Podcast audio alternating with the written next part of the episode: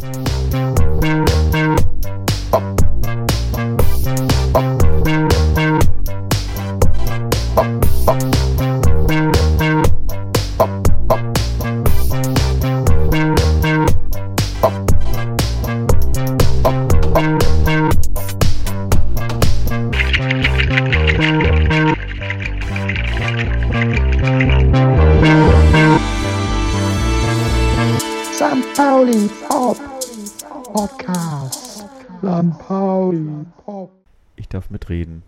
Spitzenreiter, Spitzenreiter. Spitzenreiter. Hey, hey, hey. Hey. Ja, wir sind hier im äh, Bereich von äh, Nu Disco im Studio sozusagen. Im Heißheike-Studio. Und ich habe gerade noch äh, zu Christian gesagt, der heute bei uns zu Gast ist. Und Erik als Host natürlich auch. Dass hier beim Aufräumen, äh, ich musste ja sauber machen, als ich wusste, dass Leute kommen. Weil normalerweise äh, tanze ich hier mit den Staubfäden alleine. Und äh, da habe ich den Kicker von, von, ähm, von, aus dem August gefunden. Und wo die erste und zweite Liga gemeinsam äh, äh, vorgestellt werden. Und dann habe ich mir gedacht, das ist ja irgendwie schon sehr greifbar, dass vielleicht äh, der Verein, so wie er heute gespielt hat, unser Verein, der FC St. Pauli, da irgendwann mal in der ersten Liga wieder auftauchen könnte, weil ganz viele andere Mannschaften schlechter sind als wir. Oder und Schrägstrich, weil wir aktuell einen sehr guten Fußball spielen. Christian, Steilvorlage für dich. Du hast es gesehen, auf jeden Fall heute komplett. Ich habe nur eine Halbzeit gesehen und auch nur zum Teil aus dem Augenwinkel. Zum Glück war es die zweite, aber Na, Ja. Ich habe es mir ganz angeguckt und die erste Halbzeit hat Heidenheim das extrem gut gemacht. Also da sind wir kaum ins Spiel gekommen. Und die haben bei sich alles zugestellt, wahnsinnig schnell das erste Tor gemacht, was aber eher ein Abstimmungsfehler in unserer eigenen Abwehr war. Schläfrigkeit. Und, und ja, also das, das wirkte ein bisschen wie sich selber geschossen haben, aber, aber die waren sehr konzentriert, die waren gut und ich habe dann irgendwie getwittert, was auch andere Leute zu stimmen fanden, dass die einig gespielt haben, wie sich schnell bewegende Holzblöcke, die dabei sehr effizient sind, aber, aber mit sehr wenig Eros und, und Ästhetik spielen, so die Heidenheimer. Und zumindest stimmten mir da andere zu, weil das sind alles so, so, so, so große Klopper, so kommt einem das, das vor bis zum, zum Torwart, wo der so ein bisschen auch so wirkt wie so ein, so ein Türsteher aus den 80er Jahren übrig geblieben oder so, weil der auch so auf so eine bestimmte Art tätowiert ist und naja, und, und die bewegten sich tatsächlich einfach schnurstracks nach vorne, der Ball war drin und wir kamen bei denen nicht richtig durch, was aber irgendwie meines Erachtens ganz stark mit dem von mir sehr geschätzten Buchtmann irgendwie was zu tun hatte. Echt?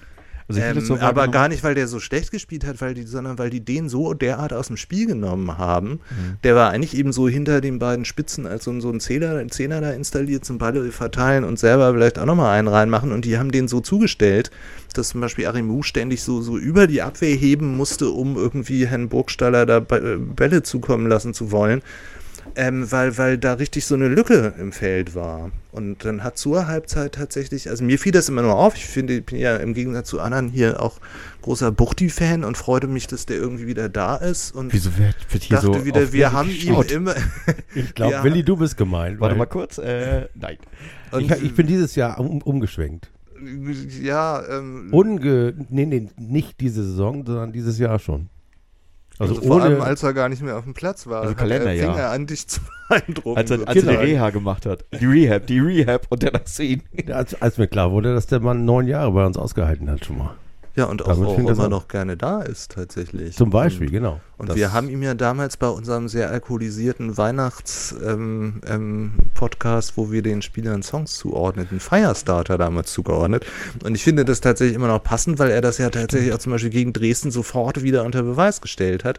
Aber heute war das irgendwie so, dass dadurch, dass der fast überhaupt nicht an den Ball kam und wenn mindestens 20 Heidenhammer um ihn rumliefen, so wirkte es zumindest Naja, also immer. die waren heute Ähm, die erste Viertelstunde auf jeden Fall äh, alle komplett Firestarter. Also die haben ja, glaube ich, so, so hoch gedrückt und so hoch diese Fehler äh, irgendwie Das äh, wirkte eher wie erzwungen. geschoben. Das wirkte gar nicht wie erzwungen, sondern es ist immer so, als würden die Naja, so also schieben. die, ja, die, die und unsere dann gegen eine. Wand laufen. So war das so ein bisschen zumindest. Die haben ja, die wussten halt, dass, äh, dass letzte Woche Ziere geheiratet hat und dass er sich noch nicht so ein Abstimmungsproblem äh, noch nicht so richtig ab, abgestimmt hat mit, mit uns mit Torwart und deswegen kam das 1-0 wohl zustande, weil das wohl auch so ein bisschen Missverständnis war zwischen den beiden. Weil Ja, das halt war ein deutliches Missverständnis gerade zwischen den beiden tatsächlich. Und komischerweise ist es aber ja in dieser Saison so, dass man sich immer denkt, ähm, es ist unwahrscheinlich, dass unsere Mannschaft nicht nochmal irgendwann Zugriff kriegt. Und sie steigerten sich dann im Verlauf der Halbzeit und und um dann eben in der zweiten Halbzeit äh, plötzlich total aufzudrehen, was aber, glaube ich, auch daran lag, dass Schulle dann eben den Buchtmann rausgenommen hat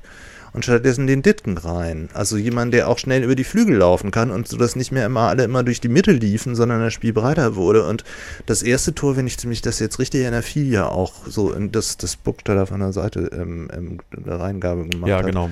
Und, und naja gut, und dann, dann war da diese Explosion und dann ist unsere Mannschaft auch einfach mehr, Ja, mehr drei, Tore, drei Tore in fünf Minuten und irgendwie zwei Tore Burgstall, eine Vorlage. Dann Na, vor allem dann sind die da also vor diesen Holzblöcken gewesen, die, die diesen konzentriert, aber eigentlich unbeweglichen und tanzten und waren flink und waren wie üppig sexy und beeindruckten einfach auch dadurch, dass, dass die auf einmal da wieder so dieses sehr flinke, sehr bewegliche, sehr schnelle, sehr flexible Spiel aufgezogen haben. Und dem hatte Heidenheim dann auch tatsächlich nichts mehr entgegenzusetzen. Und Also ich habe tatsächlich zur Halbzeit gedacht, ich fühlte mich äh, erinnert an die letzte Länderspielpause, als wir nach dem äh, nach der Pause tatsächlich ein, eine ganz schlechte Leistung mit einer 1-0-Niederlage in Hannover äh, an den Start brachten. Äh, da habe ich gedacht, 1 zur Halbzeit in Heidenheim, das ist doch keine Laufkundschaft, das ist einer der, ich sag mal, ärgsten Konkurrenten da oben um die ersten fünf Plätze.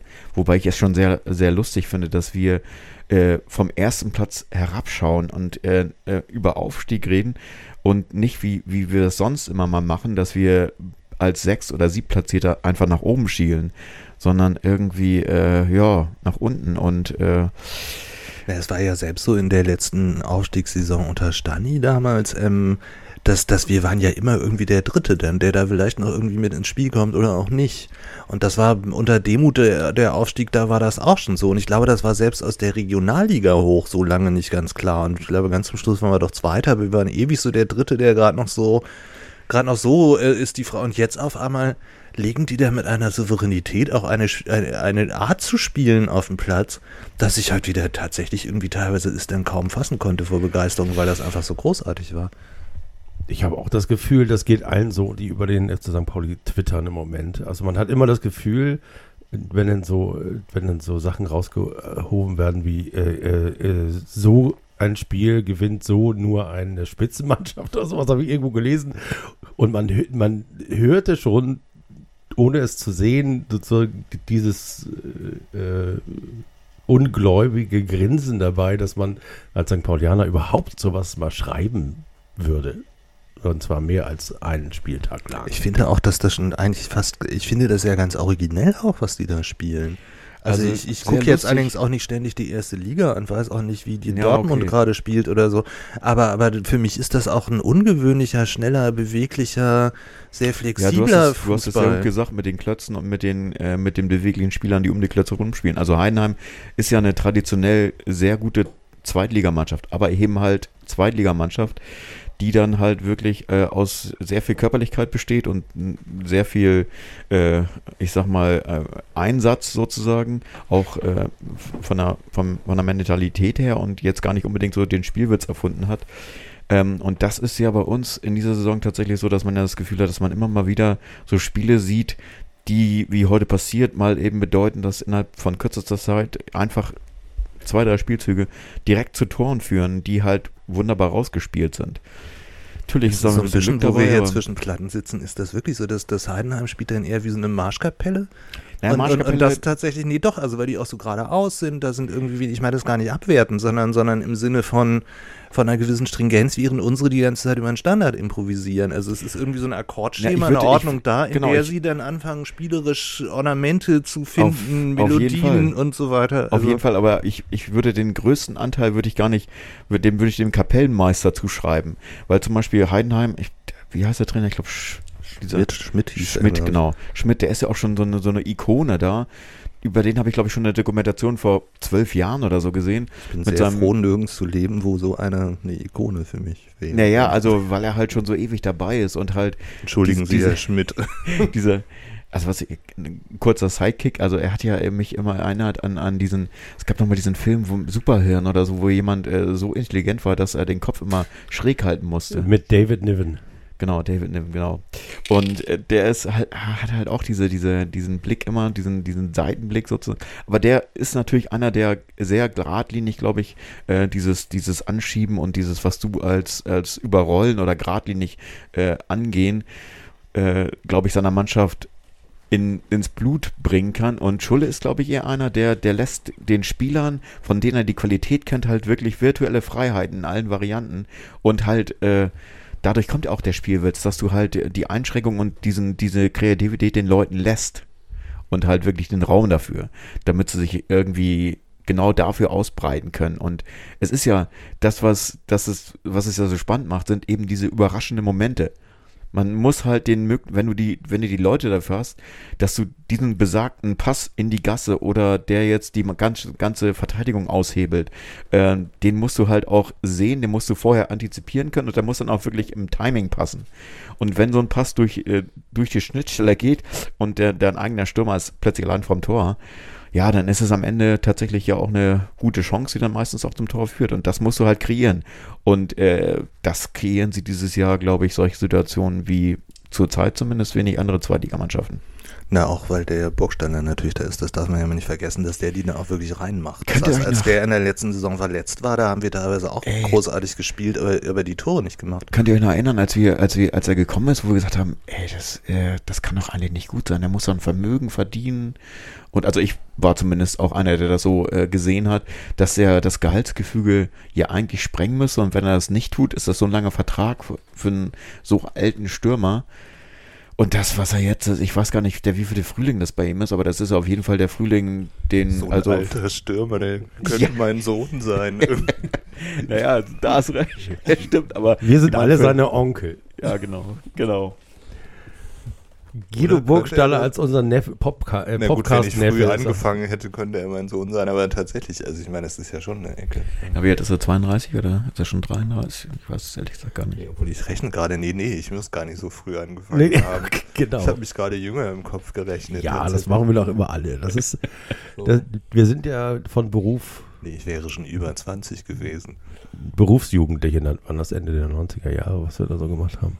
Da gibt es bestimmt einen neuen Begriff für irgend sowas wie, keine Ahnung, äh, ähm, Hips, eine Hipster ist ja schon auch wieder gedroschen. Äh, äh, was sind denn, was sind denn äh, ältere Leute, die äh, sich, so wie ich mich auch gerne in Lokalitäten rumtreiben, auch vielleicht müssen, äh, wo ganz viele junge Leute sind In eigentlich meiner nur Jugend hat man dazu berufsjugendlich gesagt. Ja, das Ähm, meinte ich ja gerade. Das waren Ja, wir aber- ja Ende der 90er, waren wir ja Berufsjugendliche und, war, und fühlten uns ja auch noch, also aus unserer Sicht heute wären wir das ja beinahe auch noch gewesen.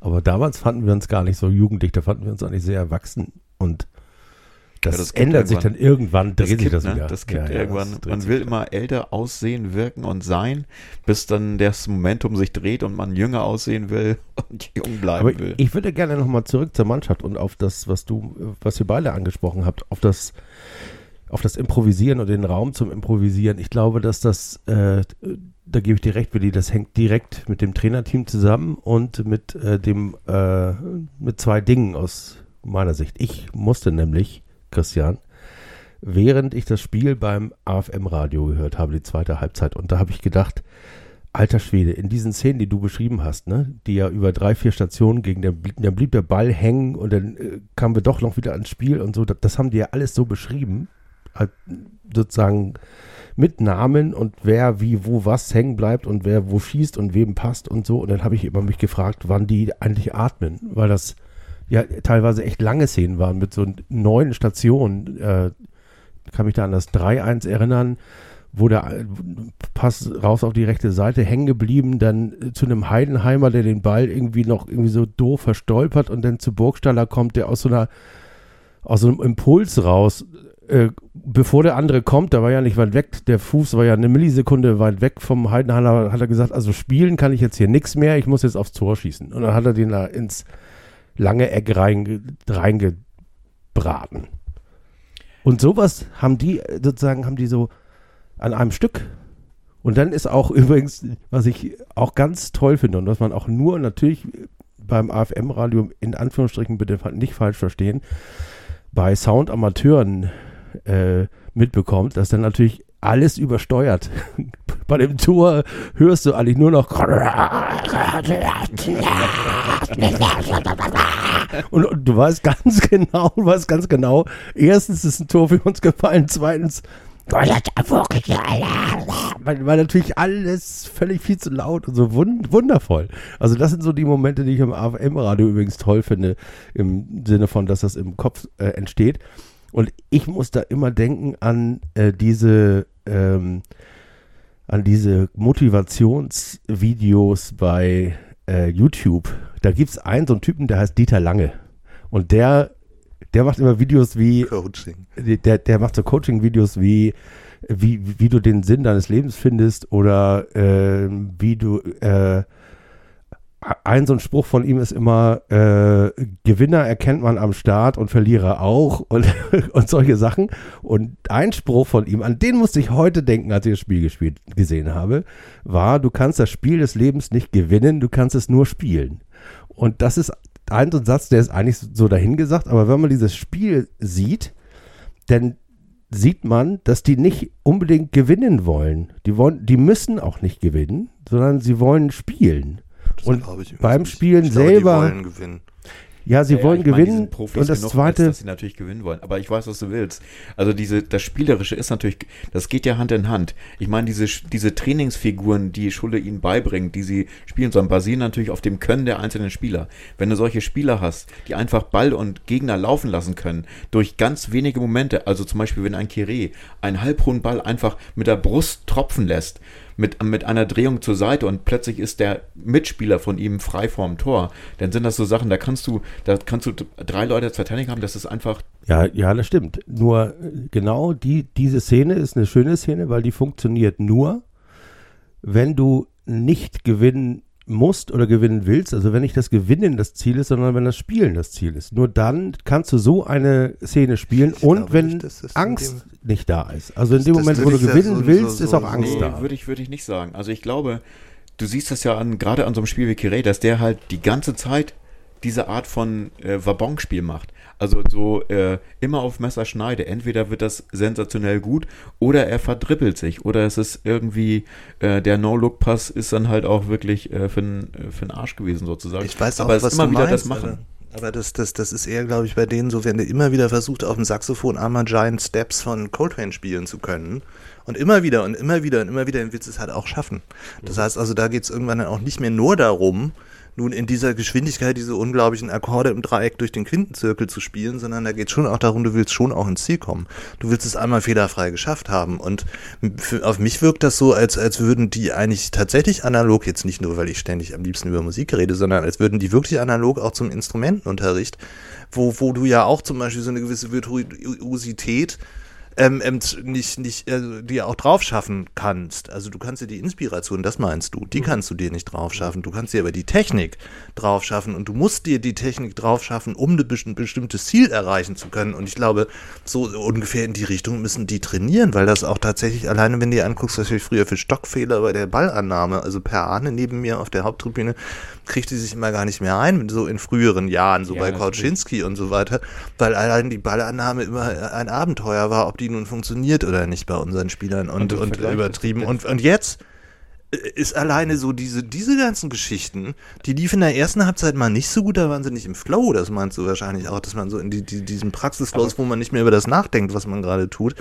Aber, aber, aber nichtsdestotrotz, das legte sich irgendwann. Und wenn die dann drin sind, ist das von der ganzen Körperbeherrschung, Technik her, was völlig anderes. Deswegen ist dieser Coltrane-Vergleich auch jetzt gar nicht weit hergeholt oder so, weil das ja auch bei Instrumental so ist, dass man bestimmte Abläufe immer wieder und immer wieder und immer wieder, bis sie automatisiert Da sind, dass du überhaupt anfängst, improvisieren zu wieder, können. Genau. Ja. Das heißt, das ist genau, das ist auch der Spiel. Du musst ja auch an, an Schulterstelle musst ja auch erkennen, dass so ein Spieler wie Irvine, der jetzt tatsächlich äh, irgendwie in Japan war und, äh, und noch irgend auf einem anderen Kontinent zwei Wochen lang unterwegs und dass er den trotzdem spielen lässt von Anfang an und der dann auch zwei Assists macht heute und wie ich finde auch gut gespielt, also richtig gut gespielt hat. Und Ja, die, der grätscht vor allem auch im richtigen Moment mal rein. Also der ist sich auch dafür nicht zu schade. Das, Genau, das hat uns so ein bisschen gefehlt in der letzten meine, Rückrunde. Und, ist das und vielleicht eine Spielerqualität, das zu erkennen? Also für uns war das jetzt ein Posterboy und hier der, der äh, Australier hm, und so. Der Naja, das war ja nicht ganz ernst gemeint. Nein, natürlich, aber das ist ja so, man, man hat ja keine, keine, keine Bezugspunkte, weil man noch, den noch nie wirklich hat spielen sehen. Jetzt in der Stadionzeit sieht man den spielen und da kommen dann die besagten Schnittstellenpässe genau in den Lauf, genau das Momentum, das zu, auf das Tor zuführt, sozusagen. Ja, der Und- ist vor allem auch, finde ich, der das so dieses durch den Kampf ins Spiel bringen, Ja. da, ins Spiel kommen, da auch wieder reingebracht hat. Und das fehlte uns tatsächlich teilweise in der letzten Rückrunde an irgendeinem Punkt, dass das dann teilweise durch auch, auch gerade Salazar und, und ähm, Mamouche auf einmal teilweise ein wahnsinnig virtuoses Spiel war. Aber, aber dann, wenn die gegnerische Abwehr gut funktioniert hat, brach das auch sehr schnell in sich zusammen, weil dann dieser Moment das über Kampf ins Spiel kommen, Klassiker, nicht griff. Und ich finde, sowas bringt der Irvine total als Qualität da irgendwie Auf gerade rein. Und setzt dann immer auch entsprechend immer nach mit seinen langen Beinen und so und, und, und, und, und zeigt dann auch irgendwie, dass er eben nicht einfach nur so, so der Freak ist, sondern so einer, der, der auch dann ordentlich zulangt. Und, und ich glaube, das tut dem Spiel tatsächlich, gerade gegen so eine Mannschaft wie Heidenheim, ist das sehr dreifach wichtig, die so über ihre Robustheit und so Holzfällerhaftigkeit spielt. in so einem Moment, wo Becker verletzt ist und äh, dann halt wirklich Not am Mann ist, was jetzt äh, die Kreativität aus der 6 oder aus dem, aus dem hinteren Mittelfeld bedeutet oder 6 und 8 sozusagen. Und äh, das ist ja schon sensationell, dass dann, dass dann so einer äh, aus der Asche aufsteigt und dann irgendwie denkst, oh, den haben wir auch noch. Das ist ja auch super, das ist ja nochmal unberechenbar. Und das ist, finde ich, schon echt irre. Muss man ja auch wieder äh, Herrn Bonekamp ähm, und Herrn Schulz zusammen sozusagen irgendwie mal äh, ein gutes Zeugnis mal wieder ausstellen, dass das tatsächlich ein, ein Einkauf war, den man gar nicht auf dem Schirm hatte und der sich jetzt auch wieder zum sehr, sehr positiven Toi Toi Toi bis jetzt wendet. Nochmal zu dieser, zu dieser, zu diesem Ausblick. Ich habe heute ein lustiges Gespräch geführt, nachdem ich, ähm, nachdem ich mit jemandem gesprochen habe, meinte, oh, hier gerade drei Tore gefallen und so. Ja, das ist ja super. Dann war die, die erste Aussage, dann ist es ja diesmal andersrum. Dann kann man ja in Ruhe austrudeln in der Rückrunde, sozusagen, dass man dann entspannt auf Platz 8 landet und nur noch halbe, halbe Energie spielen muss, weil alle ja wissen, man könnte es, wenn man wollte, aber man muss ja nicht, sozusagen. Man springt nicht höher, als man muss. Ja, so würden wir spielen, wenn wir der FC St. Pauli wären. Aber ich, ich befürchte, da machen die Spieler nicht mit. Das sind Profis, sagst du, oder? Naja, ich weiß gar nicht, also ich meine, es ist alles richtig, was du sagst, Willi, und auch was du sagst, Christian. Äh, obwohl das, was Willi sagt, auch immer sozusagen auf äh, Profispieler sein, Technik und sozusagen das, das Können abzielt. Ich finde, das, das ist alles da. Ich befürchte, das war ja aber auch letztes Jahr um diese Zeit da. Da waren ja drei Viertel der Mannschaft, die heute spielt, waren ja da schon da. Naja, aber, aber zum Beispiel so ein Medic verändert das ganze Spiel einfach dadurch, dass er da ist. Ne? Den Weiß ich, Torwart- ich wollte nur dazu nochmal sagen, dass ich, äh, und das wäre jetzt eine Frage, ich habe übrigens auch einen Titel für unseren Podcast, das schmeiße ich gerade mal ein, wo ich das Album Masters at, at Work Our sehe. time, our time is coming. Our Time is coming, coming, ja. von Masters at Work, das passt sehr schön, passt sehr schön. Hätte ich auch auf der Playlist bitte irgendwas davon Ja, äh, kommt, kommt auf die Playlist. Ich wollte sowieso die Playlist eröffnen. Äh, als ihr reingekommen sind, habe ich extra für euch, äh, oder als Christian kam, habe ich extra School of Zuversicht äh, tatsächlich auf dem Teller gehabt mit äh, Lost in Music. Mache ich auf, die Playlist ist so Hamburger Schule, zweites Na, Album. Giant Jahren. Steps von Coltrane hatten wir auch gerade.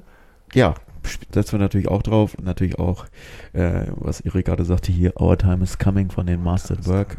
Auf jeden Fall. Und dann kommt später noch was dazu. Ich habe tatsächlich ab und an irgendwie so, so Déjà-vus. Ähm, wir haben irgendwann mal über das Buch von Stephen King, über das Schreiben oder sowas heißt das Buch ge geredet. Ich glaube, das Leben und das Schreiben das, heißt es. das Leben und das Schreiben. Und äh, in dem gibt er ja sozusagen, beschreibt er, wie er sozusagen das Schreiben angeht und auch Tipps zum Schreiben. Und das eine, äh, den, der eine lief mir heute über den Weg, äh, wo er gesagt hat, ähm, es ist vollkommen in Ordnung im Sinne von Stil, einen Stil erstmal zu kopieren, um, um überhaupt den zu erlernen. Und daran habe ich denken müssen, als du von Dortmund sprachst. Also wie spielt Dortmund eigentlich gerade? Und das ist ja, das ist ja sozusagen die zweite Liga oder Spieler in der zweiten Liga habe ich immer so das Gefühl, natürlich haben die ihre Idole auch äh, auf der FIFA-Spielekonsole und den Stil imitieren sie dann von denen, die ihnen sozusagen, die ihnen auch vom, von der Karriere her vorangegangen sind. Und ich frage mich gerade, ob wir äh, sozusagen, oder Stephen King sagt, und über das Kopieren eines Stils eines anderen, der dir gut gefällt, kommst du irgendwann, wenn du Glück hast, zu deinem eigenen. Und da wäre jetzt die Frage, ob ähm, der FC St. Pauli schon seinen eigenen Stil gefunden hat, ob das schon soweit ist. Das ist uh, eine gute Frage. Ich würde mal sagen, äh, der Weg ist das Ziel. Also sie sind auf einem sehr guten Weg. Das, was jetzt äh, sich so ein bisschen äh, tatsächlich äh, rauszeichnet, ist, dass sie jetzt gerade dabei sind, diesen Stil zu finden. Also ich fand es war bei den Heimspielen war es relativ einfach, das zu sehen, dass sie dass sie das sehr gut umgesetzt haben, auch diesen eigenen Stil hatten. Und bei den Auswärtsspielen war das tatsächlich bis dato noch nicht so. Das waren jetzt die letzten beiden Spiele, wo es tatsächlich gefühlt dann auch wie ein Heimspiel war, also zumindest vom, vom Auftreten, was, was fußballerisch auf dem Platz passiert ist. Und ich glaube, dieser, dieser Stil ist aber schon eigentlich seit, ja, ich sag mal, seit Kalenderjahr Beginn sozusagen zu sehen. Also jetzt gar nicht äh, nur diese Saison, sondern auch übergreifend von der letzten Saison, Rückrunde äh, bis zur jetzigen Zeit. Und Guckst dieser du denn Stil. auch die erste Liga parallel? Ja, ich ich gucke ja nur den FC St. Pauli, ich kann das deswegen gar nicht Doch, ich bin, ich beantworten. bin tatsächlich auch in der, in der ersten Liga, ja, also Interesse habe Ist auf denn jeden da Fall. jemand, der auch so spielt? Das kannst du so gar nicht beantworten, weil, also das, also erstmal ist es natürlich so, dass, dass du den Vergleich nicht direkt machen kannst. Das heißt, wenn, wenn du als spielgewandter Zweitligist gegen, ich sag mal, äh, kämpferisch hölzerne Zweitligisten spielst, dann ist es nicht wirklich vergleichbar. Also du kannst es höchstens vergleichen mit Mannschaften, die letztes Jahr in so einer Position waren, wie der FC St. Pauli jetzt. Also praktisch so Bochum, Fürth, solche Mannschaften, die, die jetzt in der Bundesliga spielen und dann halt merken, dass auch wenn fußballerisch eine Saison, äh, die relativ äh, souverän gespielt wurde in der zweiten Liga, äh, dann irgendwann zum Aufstieg führte, dass das nicht zwingend heißt, dass man nicht auf den letzten drei Plätzen in der Bundesliga ist, weil du einfach äh, die Geschwindigkeiten sind eine ganz andere. Also das ist, das ist Schnelligkeit, Tempo und über die, das sind, das sind Maschinen. Also das sind wirklich alles Maschinen. Also dass diese Profisportler natürlich noch mehr in der Bundesliga als in der zweiten Liga. Deswegen, ähm, ja, du musst, du musst da irgendwie einfach mit einem frischen Wind, glaube ich, versuchen reinzukommen. Also Mannschaften haben das ja auch bewiesen, dass das geht und dass das in irgendeiner Art und Weise geht. Ich denke mal, wenn wir mit der Art und Weise, wie wir jetzt Fußball spielen, in der Bundesliga wären, würden wir sicherlich auch äh, mal fliegende Fahnen gewinnen, aber auch vielleicht öfter mit fliegenden Fahnen untergehen, weil einfach dafür unser Herzstück in der Abwehr gut ist, aber vielleicht nicht so, dass man sagt, das ist jetzt immer alles safe und die machen immer 100, bringen immer 100% Leistung. Das, das ist halt zweite Liga, erste Liga nicht vergleichbar. Obwohl der Stil hat ja nichts mit der, den, der Geschwindigkeit und den Spielern zu tun. naja, die Gegner. die Frage ist ja, haben wir oder was macht einen eigenen Stil aus? Äh, Schulle hat gesagt, wir wollen in jedem Fall, auch wenn wir verlieren, wir wollen nach vorne spielen. Wir wollen auf das Tor spielen. Wir wollen uns nicht hinten reinstellen, weil wir das nicht können. Konnte St. Pauli noch nie. Das ist auch irgendwie so eine sehr tie tiefe Erkenntnis, die wir ja alle haben. Also bis auf die Zeit von Fronzek, da konnten wir das mal. Die Ordnung, die sozusagen die Box beschützt. Das war ja sein, wo man sozusagen mit dieser Taktik gräbt man sich eben aus einem aus einem Abstiegkeller raus, aber man kommt da eben nicht weiter. Also das ist ja eine, eine sehr, sehr starke Erkenntnis von Schulle, der darauf sozusagen seine ganze Spielphilosophie aufgebaut hat. Aber tatsächlich ist ja die Frage, was macht denn Stil aus? Also was ist das Ja, für ein Stil, den wir gerade spielen? eingeworfen, äh, macht überhaupt ein eigener Stil erfolgreich? Also wenn, wenn die in der ersten, äh, in der ersten Liga alle wie die Maschinen spielen, also eher in so, so perfektionierten, automatisierten Abläufen, ist ja fast die Frage, ob diese fast schon künstlerische Spielweise, die wir da teilweise im Moment haben, ob die dann da nicht abtropft gegen den, gegen Naja. die Bestseller-Massenproduktion. Also du hast, sozusagen. den, du hast das Momentum jetzt gehabt in Freiburg. Freundschaftsspiel. 0-3 verloren, relativ, ja, relativ chancenlos äh, untergegangen bei der Einweihung des neuen Stadions von Freiburg, als Länderspielpause war. Natürlich jetzt beide mehr oder weniger mit, äh, ja, mit Spielern, die sonst nicht zum Einsatz kamen, aber das Spielprinzip ist, ist ja äh, trotzdem das gleiche. Äh, ich glaube, wo der Weg nur hinführen kann, ist das, was wir jetzt erfolgreich machen. Dass wir so junge Spieler, wie zum Beispiel die aus der eigenen Jugend kommen, so Janis Wiekow, der übrigens eine Knieverletzung hat, äh, gute Besserung auf dem Weg, leider, glaube ich, relativ schwerwiegend, habe ich irgendwie gerade gelesen, ähm, dass du diese, diese, diese Tonfiguren so formst, dass sie, dass, dass sie genau in dieses, in dieses, in diese, in diese Rädchen passen, also positiv oder in dieses, in diese Komposition passen und ihren Teil dazu beitragen können.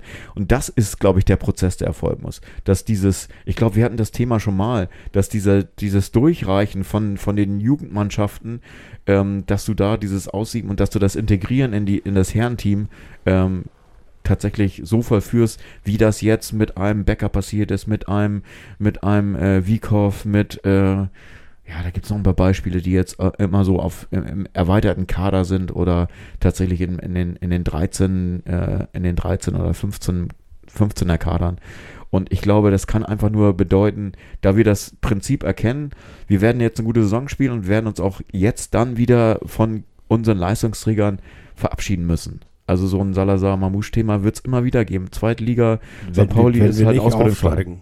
Wenn wir nicht Wenn aufsteigen. wir nicht aufsteigen. Das ist äh, ja, das ist ja die Wette. sozusagen. Genau, und das ist, äh, und ich, ja heute übrigens bei Twitter alle, also alle, auch die letzten Skeptiker, hat der FC St. Pauli und die Boys in Brown heute mit einer Woge der, der, der, der, äh, der überschäumenden Euphorie des, äh, ja, ja, ich weiß, die Saison ist noch lang, lass mich damit in Ruhe. Wir steigen auf. Irgendwie weggewischt. Einfach weggewischt gesagt. Das fühle ich jetzt einfach. Fühlen wir jetzt einfach alle. ja, also aufsteigen ist, es ist auch mal dieses, äh, deswegen will Schulde ja auch nicht diese Thematik so permanent haben. Ich glaube, es geht ihm wirklich darum, dass er, dass er ein Team formt, äh, dass er äh, von Wochenende zu Wochenende äh, einfach schönen Fußball bietet. Das, was du auch gerade gesagt hast, dass er immer will, dass wirklich offensiv gespielt wird, dass die Leute unterhalten werden, dass sie Tore sehen und dass sie sagen, wow, toller Spielzug, wow, tolle Ballannahme. Also, dass das halt wirklich immer wieder wiederholt wird. Und nicht nur einmal und dann wieder zwei Wochen nicht, sondern jedes, jedes Wochenende wieder abgeliefert wird sozusagen. Und wenn jetzt äh, mal man so eine Halbzeit hat wie heute, so eine erste Halbzeit, wo man- dann irgendwie nach so einem Gong zu, Einf zu Anfang äh, sich erstmal wieder äh, einjustieren muss, dass dann halt gesagt wird, okay, du, früher war es äh, undenkbar, na, früher, also es gab Zeiten, vielleicht auch unter Kauczynski oder anderen Trainern, wo man gesagt okay, so ein Einzelner in Heidenheim, da können wir anrennen, was wir wollen, da passiert gar nichts mehr. Und jetzt ist einfach, ja, wir haben noch 45 Minuten, wir haben noch eine halbe Stunde, du weißt immer, da kann, da kann auch alles passieren. Und mit, mit alles ist halt auch sowas gemeint, mal eben in fünf Minuten drei Tore ne? gegen einen starken Gegner. Das ist einfach, genauso kann dir das aber auch passieren, dass, dass dann vielleicht mal das Blatt sich wendet und du einfach äh, ein gutes Spiel ablieferst und nicht erfolgreich spielst. Da muss man dann natürlich auch durch. Also, dass du dann irgendwie sagst, okay, du hast ein Spiel auf ein Tor gemacht, solche Spiele gab es ja jetzt auch schon, die dann verloren gegangen sind. Na, die, die nächste Durststrecke kommt bestimmt, weil die immer bei allen irgendwann auch kommt. Und natürlich ist jetzt gerade das Spiel gegen Rostock in der Hinsicht gemeingefährlich. Ne? Also Auf wir sind gerade alle so am euphorisch am Rumschweben, dass Ja. natürlich gerade gegen den Erzfeind sozusagen, oder wie Ja, man das dann nennen will, Aufsteiger irgendwie und, ja. ähm, ähm, dann auf einmal auch das tatsächlich richtig in die Hose, also gerade bei solchen Spielen, also passiert zumal leider am leichtesten. Und Ja, davor habe ich ja ein bisschen die Befürchtung, gebe ich zu. Also ich hatte die Befürchtung zum Beispiel bei diesem 0-1 in Hannover, habe ich gedacht, okay, wenn jetzt der Riss kommt, der besagte, nach der Länderspielpause, wenn dann diese Maschine nicht zum Rollen kommt oder diese Mannschaft ihren normalen Tritt nicht findet, dann äh, kann man natürlich auch sagen, okay, dann werden vielleicht Wechsel dazu führen, dass irgendwie alle noch mehr verunsichert sind. Aber jetzt gerade diese ganze Kaderthematik, dass so ein Ditgen reinkommt, zwei Tore macht und sich grandios mit, mit Burgstaller und Kre versteht, das zeugt ja einfach nur dar darauf, dass du eigentlich äh, einen aus außerordentlich guten Zweitligakader zusammengestellt hast. Dass, dass jetzt nicht nur das einzige Mal jetzt irgendwelche Joker, die du, oder so ein Buchmann, der einfach, äh, wo alle überrascht sind, dass der spielt und der ist eine Minute auf dem Platz, macht ein Tor. Also es ist einfach das, das, äh, dieses Fingerspitzengefühl zu haben, als, als Dirigent sozusagen, dass du zur richtigen Zeit das Richtige machst und dieses, dieses Choreograf. Choreograf. noch. Ja, genau, klingt noch Eigentlich. schöner. Also es ist ja auch so ein, wie gesagt, auch in meinen Also, Augen künstlerisches Werk. Impro-Choreografen. Genau, genau. Also ich bin da auch Weil die Improvisation, ist- also das war, ein- das war ein sehr wichtiges Stichwort, ist für mich das A und O. Das, und, das, und Improvisation funktioniert eben nur in Abwesenheit von Angst. Sonst funktioniert Ja, das Improvisation ist nicht. Also das, das zeugt auch davon, dass der eben nicht wie Lukai das offenkundig sagen, zumindest alle vom Hören sagen, ähm, ähm, im Grunde eigentlich nur die ganze Zeit alle Leute für unfähig und erklärt hat und, und zusammengeschissen hat, dass das Schulter das kann, die Leute auch psychologisch da irgendwie aufbauen, ins Improvisieren zu bringen. Nur noch mal ganz kurz, also bei einem, bei einem Jazzstandard, da ist es so, dass man in der Regel ein relativ starres Akkordschema hat innerhalb dessen man sich dann bewegen kann und frei improvisieren. Man kann auch Outside spielen, aber das Schema ist da, also zumindest so bei diesem klassischen ähm, Improvisieren über einen Standard. Und eigentlich spielen wir das gerade. Es ist ja noch kein Free Jazz, was wir da irgendwie machen. Und, und nur um das nochmal zu, dass, dass man quasi innerhalb einer Stru- Struktur anfängt zu variieren und immer virtuoser zu werden. Das ist, finde ich, das, was sie tatsächlich gerade machen. Und da hast du für dich recht, dass, dass man da schon auch pädagogisch fit sein muss. Auf jeden Fall. Also wenn du so, also ich vergleiche das ja gerne mal jetzt auch so, wo du das gerade machst mit, mein, mit meiner DJ-Szene sozusagen. Du hast so Abende, wo du dann sagst, okay, wenn du den Abend als Spiel nimmst, hast du eine Tanzfläche, um die es geht und du musst irgendwie gucken, dass es irgendwie alles funktioniert oder willst natürlich dann auch, dass einfach äh, Spaß macht und Freude da ist. Und dann hast du so Momente, wo du merkst, okay, das läuft jetzt alles gerade so ein bisschen in den Sack, dann musst du halt frische, da musst du halt mal wirklich äh, dich nochmal drehen und sagen, jetzt wird man mal, jetzt kriegen die Jetzt Leute eine noch- Chance, die an die Bar Jetzt wollen. kommt nochmal Heroes der Silencio. Genau, Ich hatte es zwar nicht vor, aber es muss sein, um zurück in die äh, Figur zu kommen. Das Ja, ist dass du halt den anderen die Einlaufmusik bei Kiel meines Wissens, ne? Heroes del Silencio. Echt? Ach so, das wusste ich gar Also nicht. was ich neulich, ich weiß gar nicht mehr, warum ich das gegoogelt habe. Irgendwie habe ich an Heroes del Silencio denken müssen und, und wollte irgendwas dazu twittern und dann auf einmal stand in irgendeinem Eintrag, dass das irgendwie die ähm, Einlaufmusik von Holstein Kiel ist und habe das dann unterlassen daraufhin. Okay. Und war Dann aber für mich nicht Aber wir sind uns einig, dass das muss nicht auf die Playlist, oder? Ja, muss nicht Muss raus. nicht unbedingt. Also, Aber nat natürlich ist es auch, äh, dass man dann halt äh, er sucht. Christian, du möchtest, dann tun wir es natürlich. Nein, nein, Leider. ich war auch nie so ganz großer Heroes del Silencio. Fan. Rosanna mag ich gerne. aber- und Enrique Iglesias hat auch ein neues Album. Okay, Aber dann, dann haben wir da noch muss mal das nochmal kurz erklären, warum Heroes de Silencio. Du musst nochmal erklären, Muss ich nochmal dass, erklären, ey. dass das da eine Geheimwaffe ist. Ja, okay, das ist aber schnell erklärt. Das ist ja eine, eine Waffe, also eine, eine Wiedererkennungswaffe. Wenn gar nichts mehr geht, dann holst du das halt raus und dann weißt du, äh, wenn jetzt Braut und Bräutigam oder äh, 50. Geburtstag ist, dann geht das nochmal richtig durch die Decke. Da kriegst du nochmal alle äh, mit Stimmung auf die, auf die Tanzfläche sozusagen. Also ist jetzt nicht unbedingt so eine Clubgeschichte, aber jetzt so für Party und so Event-Geschichten ist es natürlich was, was, wenn dir nichts mehr einfällt, ne? Ich weiß nicht, solche Waffen haben wir ja, also vielleicht ist heute auch unser, unser Heroes Silencio, war vielleicht heute Herr Dittgen, ne? Der dann diese Waffe war. Ja, vielleicht sogar vorher, weil ähm, ich habe das Spiel ja nicht gesehen, aber deine Spielbeschreibung, die ähm, äh, sozusagen die macht, äh, die macht mich denken, dass eben diese die, diese fünf Minuten, in denen die drei Tore ge gefallen sind, die konnten ja erst so passieren, weil sich vom Anfang der ersten Halbzeit bis zu der 54. Minute tatsächlich die Mannschaft wieder auf irgendeine Form von Grundmelodie Ja, zurückgearbeitet Das hat. lag aber tatsächlich auch daran, also jetzt, jetzt bei aller Wertschätzung für Buchtmann und nicht, dass irgendjemand glaubt, ich was Schlechtes wenn ich sagen, das war der Faktor. Und, und, und dafür kam Ditken rein und hat Schulle wieder irgendwas gesehen auch. Also ich meine, selbst mir ist es immerhin nun auch mal aufgefallen, obwohl ich nun nicht wie Herr Eckstein Spiele so lesen kann und immer von Neid erblasse, wenn ich diese großartigen Texte von, von ihm lese. Aber, aber man hat schon irgendwie gesehen, da stimmt was in der Mitte nicht und, und Buchti kommt nicht rein und an der Schraube hat er gedreht. Und dadurch war auf einmal irgendwie, ähm, war das Stottern weg, so als hättest du irgendwie das Tuch aus dem Saxophontrichter genommen und der Sound war da. Und wenn der Sound erstmal da ist, das spürst du ja komischerweise immer. Ne? Also Josef hat neulich neben mir im Stadion sitzend dann gesagt, wenn die ins Rollen kommen, also wenn die erstmal ins Rollen kommen, dann stoppt die auch keiner im Moment. Und, und manchmal kommen sie halt auch nicht ins Rollen, aber wenn dann, dann spürst du das sofort. Dann ist auf einmal eine andere Geschwindigkeit da, da ist ein anderer Rhythmus da, da ist irgendwie auf einmal eine Interaktion auf dem Feld, dass der Gegner erstmal denkt, was passiert denn jetzt bitte irgendwie? Ja. Und, und der Moment war da, als, als quasi Ditgen für Buchtmann reinkam. Klar. Nochmal zu deiner Angstthematik. Es ist natürlich auch einfach, äh, als Tabellenführer irgendwo aufzulaufen und zu sagen, ich liege 1-0 zurück. Okay. Wir wissen alle, dass wir gut Fußball spielen können. Wir haben noch ewig viel Zeit. Dann ist das mit der Angst natürlich in dem Falle auch nicht. Ja, wobei wir haben auch so gespielt, als wir, als wir irgendwie elf Punkte hatten und Vorletzter waren, ne? Und auf einmal dann, dann äh, Wirklich, war das so? Das, ja, doch, diese Spiele gegen Kiel, gegen Hannover und es war noch irgendein drittes. Vielleicht war das sogar auch Heidenheim, wo man auch immer dachte, hey, was passiert denn jetzt hier gerade? Und wir spielen aber gerade nicht wie der Tabellenvorletzte. Das ist ja auf einmal was völlig anderes, was da passiert. Und das war zum Teil der Überraschungseffekt Oma Mamouche tatsächlich, Ja, der dann aber auch irgendwann Fall. verpufft war, weil die irgendwann wussten, wie sie ihn stoppen können. Aber, aber die haben auch zu dem Zeitpunkt überhaupt nicht so gespielt, wie wir stehen hier unten drin, müssen mal gucken, dass wir irgendwie einen Punkt kriegen, ganz im Gegenteil. Und für mich war mein Wendepunkt das Kiel-Spiel. Ich glaube, das ging ja hinterher unentschieden aus, aber da waren sie so deutlich auf Augenhöhe mit dem damaligen Tabellenführer, war er doch, waren sie doch da, Kiel, ne? Dass, dass man auch da schon das Gefühl hatte, auch, auch da gelingt es immerhin dem Trainer, den nicht dieses wir sind tief unten Gefühl irgendwie. Ähm, ich nehme auch gerne noch einen Tee, ja. Ein Tee, für mich ein Tee, ein, ein Biertee, ein Hopfentee. Na, zumindest haben sie da auch keinen Angstfußball gespielt, obwohl sie nun tatsächlich eigentlich irgendwie schon am Ende waren.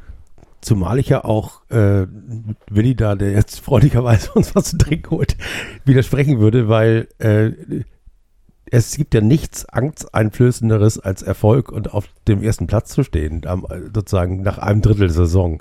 Also das macht natürlich, das, äh, äh, da wäre der FC St. Pauli auch nicht die erste Mannschaft, aus Hamburg, die sozusagen in dem Moment, wo sie, wo, sozusagen angefangen wird zu sagen, okay, wir könnten, wir könnten, wir könnten, guck mal, wir sind doch eigentlich ganz gut, guck mal, guck mal, das ist ja auch das, was du vor dem Spiel gegen Hansa Rostock jetzt befürchtest, dass da, dass das sozusagen, dass die, dass die mental in so einer, in so einer Wolke stecken, die gar nicht zu dem schmerzhaften äh, Schienbeinschoner äh, Fußball von Hansa Rostock passt und dann urplötzlich einfach äh, das Erwachen sehr wehtun kann. Ähm, das glaube ich, beschützt den FC oder diese Mannschaft beschützt eigentlich das, was ich immer oft kritisiere, nämlich, nämlich dass sie mit dem Rest von uns eigentlich gar nicht mehr viel zu tun haben. Wie meinst du das? Im Sinne von äh, wir als Fans und äh, Mitglieder des FC St. Pauli, die ja das Spiel auch immer mit einer politischen äh, äh Perspektive sehen, ähm, die Hansa Rostock mit einer bestimmten Perspektive sehen, die ja sogar den FC St. Pauli mit einer bestimmten Perspektive sehen, im Sinne von, das sind jetzt nicht wir drei, aber es gibt ja genügend Leute, die würden äh, die würden die Aussage, der FC St. Pauli ist der erdige Rock der zweiten Liga, würden sie unterschreiben. Wo wir sagen, Wobei, ich glaube, da verschiebt sich auch gerade was. Selbst die Musik im Stadion ist oh, irgendwie anders. Ja, oh ja, da müssen wir mal ganz, ganz schnell loblos werden. Beim letzten Heimspiel haben wir gedacht, äh, na, da, da läuft auf einmal Slave to the Risen, da ja. läuft Prince. Ich meine, gut, das ist jetzt auch nicht unbedingt der, der Was war denn noch? Aber neueste, wir wollten uns extra noch merken, da waren noch so ein, zwei Tracks, wo ihr sagt, die passen ja auch irgendwie Hot Chocolate und äh, Na, auf einmal überhaupt nicht mehr die, die, die, diese, diese ewige Punkrock-Kram-Mist-Schiene, sondern, sondern irgendwie das, das, das war, ist auf einmal zwar auch wieder aus, aus unserer Jugend, aber Gott, ähm, ähm, ich meine, sowas wie Slave to the Rhythm ist auch zeitlos, das ist einfach. Ja. Es ist vor allem zeitlos gut. Und da ist schon irgendwie auch was passiert, finde ich. Oder irgendwas war das von Hot Chocolate oder ja, muss ich mal, habe ich glaube ich irgendwo mal notiert. Muss ich nochmal You sexy sing. War das das? You ich weiß es nicht, ich frage Nee, ich glaube irgendwas mit You, you, win, you win Again, genau. You Win Again, You Win genau. Again. Achso, das ist aber Bee Gees. Nee, ich weiß, aber das ist ein Cover von Hot Chocolate. Die Echt? das Cover, ja. Das ja, war das. Bee Gees liebe ich ja auch. Es war aber wirklich auch gar nicht so schlecht von Hot Chocolate. Ich habe nicht auch gerade gesagt, wie, als wir da standen, war genau mein, mein Satz, hä, das ist doch von den Bee Gees. Äh, die, die klingt gar nicht so, sondern das war Hot Chocolate. Ja, Playlist. Ja, ich wollte stimmt. noch eine Sache auf die Playlist setzen und zwar das neue Specials-Album, was da auch steht. Ähm, Erik, magst du mal kurz mir das Album reichen? Und zwar sind das, heißt das Album Protest Songs und ist alles äh, nicht von den Specials geschrieben, sondern alles von anderen Leuten geschrieben. Das ist wirklich ausgesprochen gut. Und da sind äh, meine Favorites tatsächlich äh, eine Coverversion von Leonard Cohen und eine von Frank Zappa. Äh, äh, aber ich sehe natürlich jetzt nichts, weil ich kein Licht anhabe. Das, das ist ein total homophober Song, Bobby Brown. Übrigens mal so eingefahren, wäre es trotzdem cool. Aber das kommt beides auf die Liste. Ich weiß jetzt nicht. Everybody Knows heißt, glaube ich, das eine und das andere der so. Mach doch mal das Licht an. Obwohl ich mich ja. bei, bei dem Song immer frage, äh, wenn ich mir den Text anhöre, der ja tatsächlich sehr homophob ist. Muss ein Knopf verlängert Genau, noch ein bisschen weiter nach unten zur Heizung hin. Da ist ein Klickschalter. Ah ja. So. Wir müssen irgendwie jetzt noch weiter Lärm machen, ne? sonst ist ein Loch im Podcast. Ja, das stimmt. Ich habe gerade Licht nichts. angeschaltet. Diese 20 Sekunden Stille wurden Ihnen präsentiert von The Special. Trouble Every Day. Genau, Trouble Every Day. Und äh, das ist, glaube ich, äh, das andere Lied. Und Everybody Knows. Genau. Einmal Leonard Cohen und einmal Frank Zappa.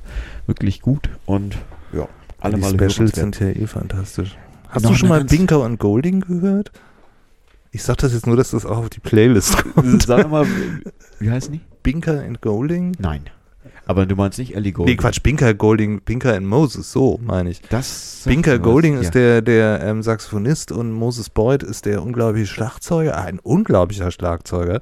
Teilweise spielt unsere Mannschaft im Moment so wie Moses Boyd Also wenn sie so spielt wie Tony Allen, der leider Und- verstorben ist, dann also ist ja, Ja, das ist so die Schule, nur eben ähm, ungefähr 70 Jahre jünger, würde ich irgendwie. Also die, die sind noch irgendwie. na, Ich meine, Tony Allen war doch, war doch fast 90. der oder? war fast 90. Ja, und und ähm, das sind halt so Anfang 20-Jährige. Und ähm, die neue Generation. Sind das Engländer? ja, ja, das sind auch welche aus, Aus dieser dieser- ganzen aus dieser britischen Szene. Und ich komme Konglomerat, da ja. jetzt nur auch drauf, weil ich tatsächlich auch mit einem anderen St. Paulianer auf einmal bei Twitter auch da dazu kam, irgendwie ähm, mich über die nochmal auszutauschen, weil diese Szene so großartig ist. Und ja, ist ich höre seit Wochen ständig Binker and Moses, beziehungsweise Binker Golding und Mhm. Moses Boyd Projekte, die schon sehr free sind, jazzig so. Aber Ja, zum ja, einen ist dieser Moses Boyd ein unglaublicher Schlagzeuger. Und das ist schon Ja, interessant, sich mal die Rhythmen von diesen neuen Jazz-Schlagzeugern anzuhören und dann das Spiel unserer Mannschaft anzugucken. Auch wenn das alles noch ein bisschen schneller im Jazz ist, ist das trotzdem irgendwie gibt es da Parallelen, finde ich. Ja, auf jeden Fall. Und, Ja, das ist ja und das macht total Spaß, sich Also das Schlagzeug ist ja auch mal so ein äh, wichtiges Element, also Taktgeber. Ne? Wer Ja. würde denn, wer würde denn in einer Band St. Pauli, wer würde denn da aus der aktuellen 11 oder aus den aktuellen 15, wer würde dann Schlagzeug spielen? Deiner Meinung nach. Das, also ich, komischerweise kommt mir da schon als erstes Kire, weil der irgendwie eine perkussive Art hat, Fußball zu spielen. Ich finde, das hat einen ganz eigenen, großartigen Rhythmus. Das der Schiri heißt dann. Also, ja, bei mir wäre es eher so ein, so ein, äh, so ein, gar nicht so, den man gar nicht so auf dem Fokus hat, dieser, unser neuer äh, Herr Hartl sozusagen, der halt wirklich am meisten Kilometer rennt und wirklich am meisten ackert, am meisten überall zu finden ist. Der ist für mich, hat diesen, dieses Elementum, das immer was Treibendes dabei ist sozusagen. Immer wieder, immer wieder Ja, sozusagen, äh, was sich ständig wiederholendes. Also Ja. weil, weil er eigentlich, du hast das Gefühl, dass er nie aufhört zu laufen. Der, der Also ist auch überhaupt nicht locker. Dreht er, also dreht der er sich unter der Dusche auch noch seine, seine Runden um die Gegenspieler rum. Das kann ich mir auch gut vorstellen. Ähm, noch eine ganz andere Sache, die ich jetzt fast vergessen habe, wollte ich unbedingt noch erwähnen. Da vorne ist ein Flyer, Maximum oder ein Heftchen. Ich habe noch einen Tipp für eine Ausstellung, die ihr tatsächlich, wenn ihr aus Hamburg kommt, müsstet ihr äh, unbedingt in die Deichtorhallen gehen zu Tom Sachs. Äh, wie ich finde, großartiges, äh, großartiges Programm. Space Programm nennt sich das Rare, Rare Earths. Und das, äh, wenn ihr ein bisschen affin seid, was jetzt so äh, Planeten und, äh, und Raumschiffe angeht, dann ist es auf jeden Fall was für die, äh, auch die, die, die Zwölfjährigen und die zwölfjährig gebliebenen sozusagen. Also ähm, ist eine tolle Ausstellung, auch mit ganz vielen visuellen und Audiomomenten, die, also Filmchen und anderen Sachen und ganz schönen Installationen. Und ist wirklich sehenswert. Also kann man gut zwei Stunden Zeit verbringen und ist so ein bisschen was äh, Spaciges halt. Ne? Also hat sich, äh, ja, läuft noch bis Februar.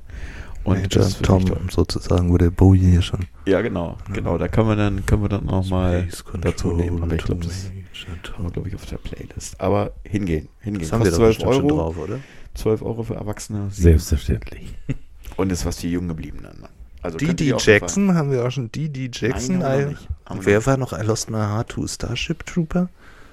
nicht. Oder war das Didi Jackson? I lost my heart to a Starship Trooper. Das weiß kriege ich jetzt nicht hin.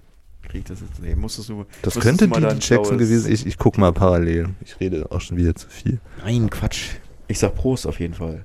Ist auch, auch Der grad dunkel. Prost mit grünem ist auch Tee Captain hier. Kirk zu sehen, der diese, diese Woche. Also tatsächlich in dieser in dieser Ausstellung äh, ist tatsächlich sind divers. Also es gibt auch Darth Vader zu sehen sozusagen und auch äh, Baby Yoda oder Yoda an sich. Das sind immer so so Lust. Also es ist ganz ganz verspielt schön gemacht. Also es sind du gehst ähm, du gehst zwei drei Mal an diesen Objekten vorbei und siehst dann im, beim dritten Mal noch Sachen, die hast du die ganze Zeit nicht gesehen. Irgendwelche Kippschalter mit lustigen Namen dahinter und wo wo äh, wo tatsächlich so kleine Fallschirme noch unter irgendwelchen Rechnern sind und das ist schon, also ja, hingehen. Hingehen, angucken. Raus, raus aus dem Sofa. To boldly go where no 90-year-old has gone before. Ja, war jetzt auch Performed by Sarah Brightman und Hot Gossip. Sarah Brightman. Sarah Brightman. Ich dachte Die mal, hat das mir wäre so eine. Musical-Größe gewesen, oder nicht? Könnte sein, ja. Ist aber eine geile Nummer, abgesehen davon.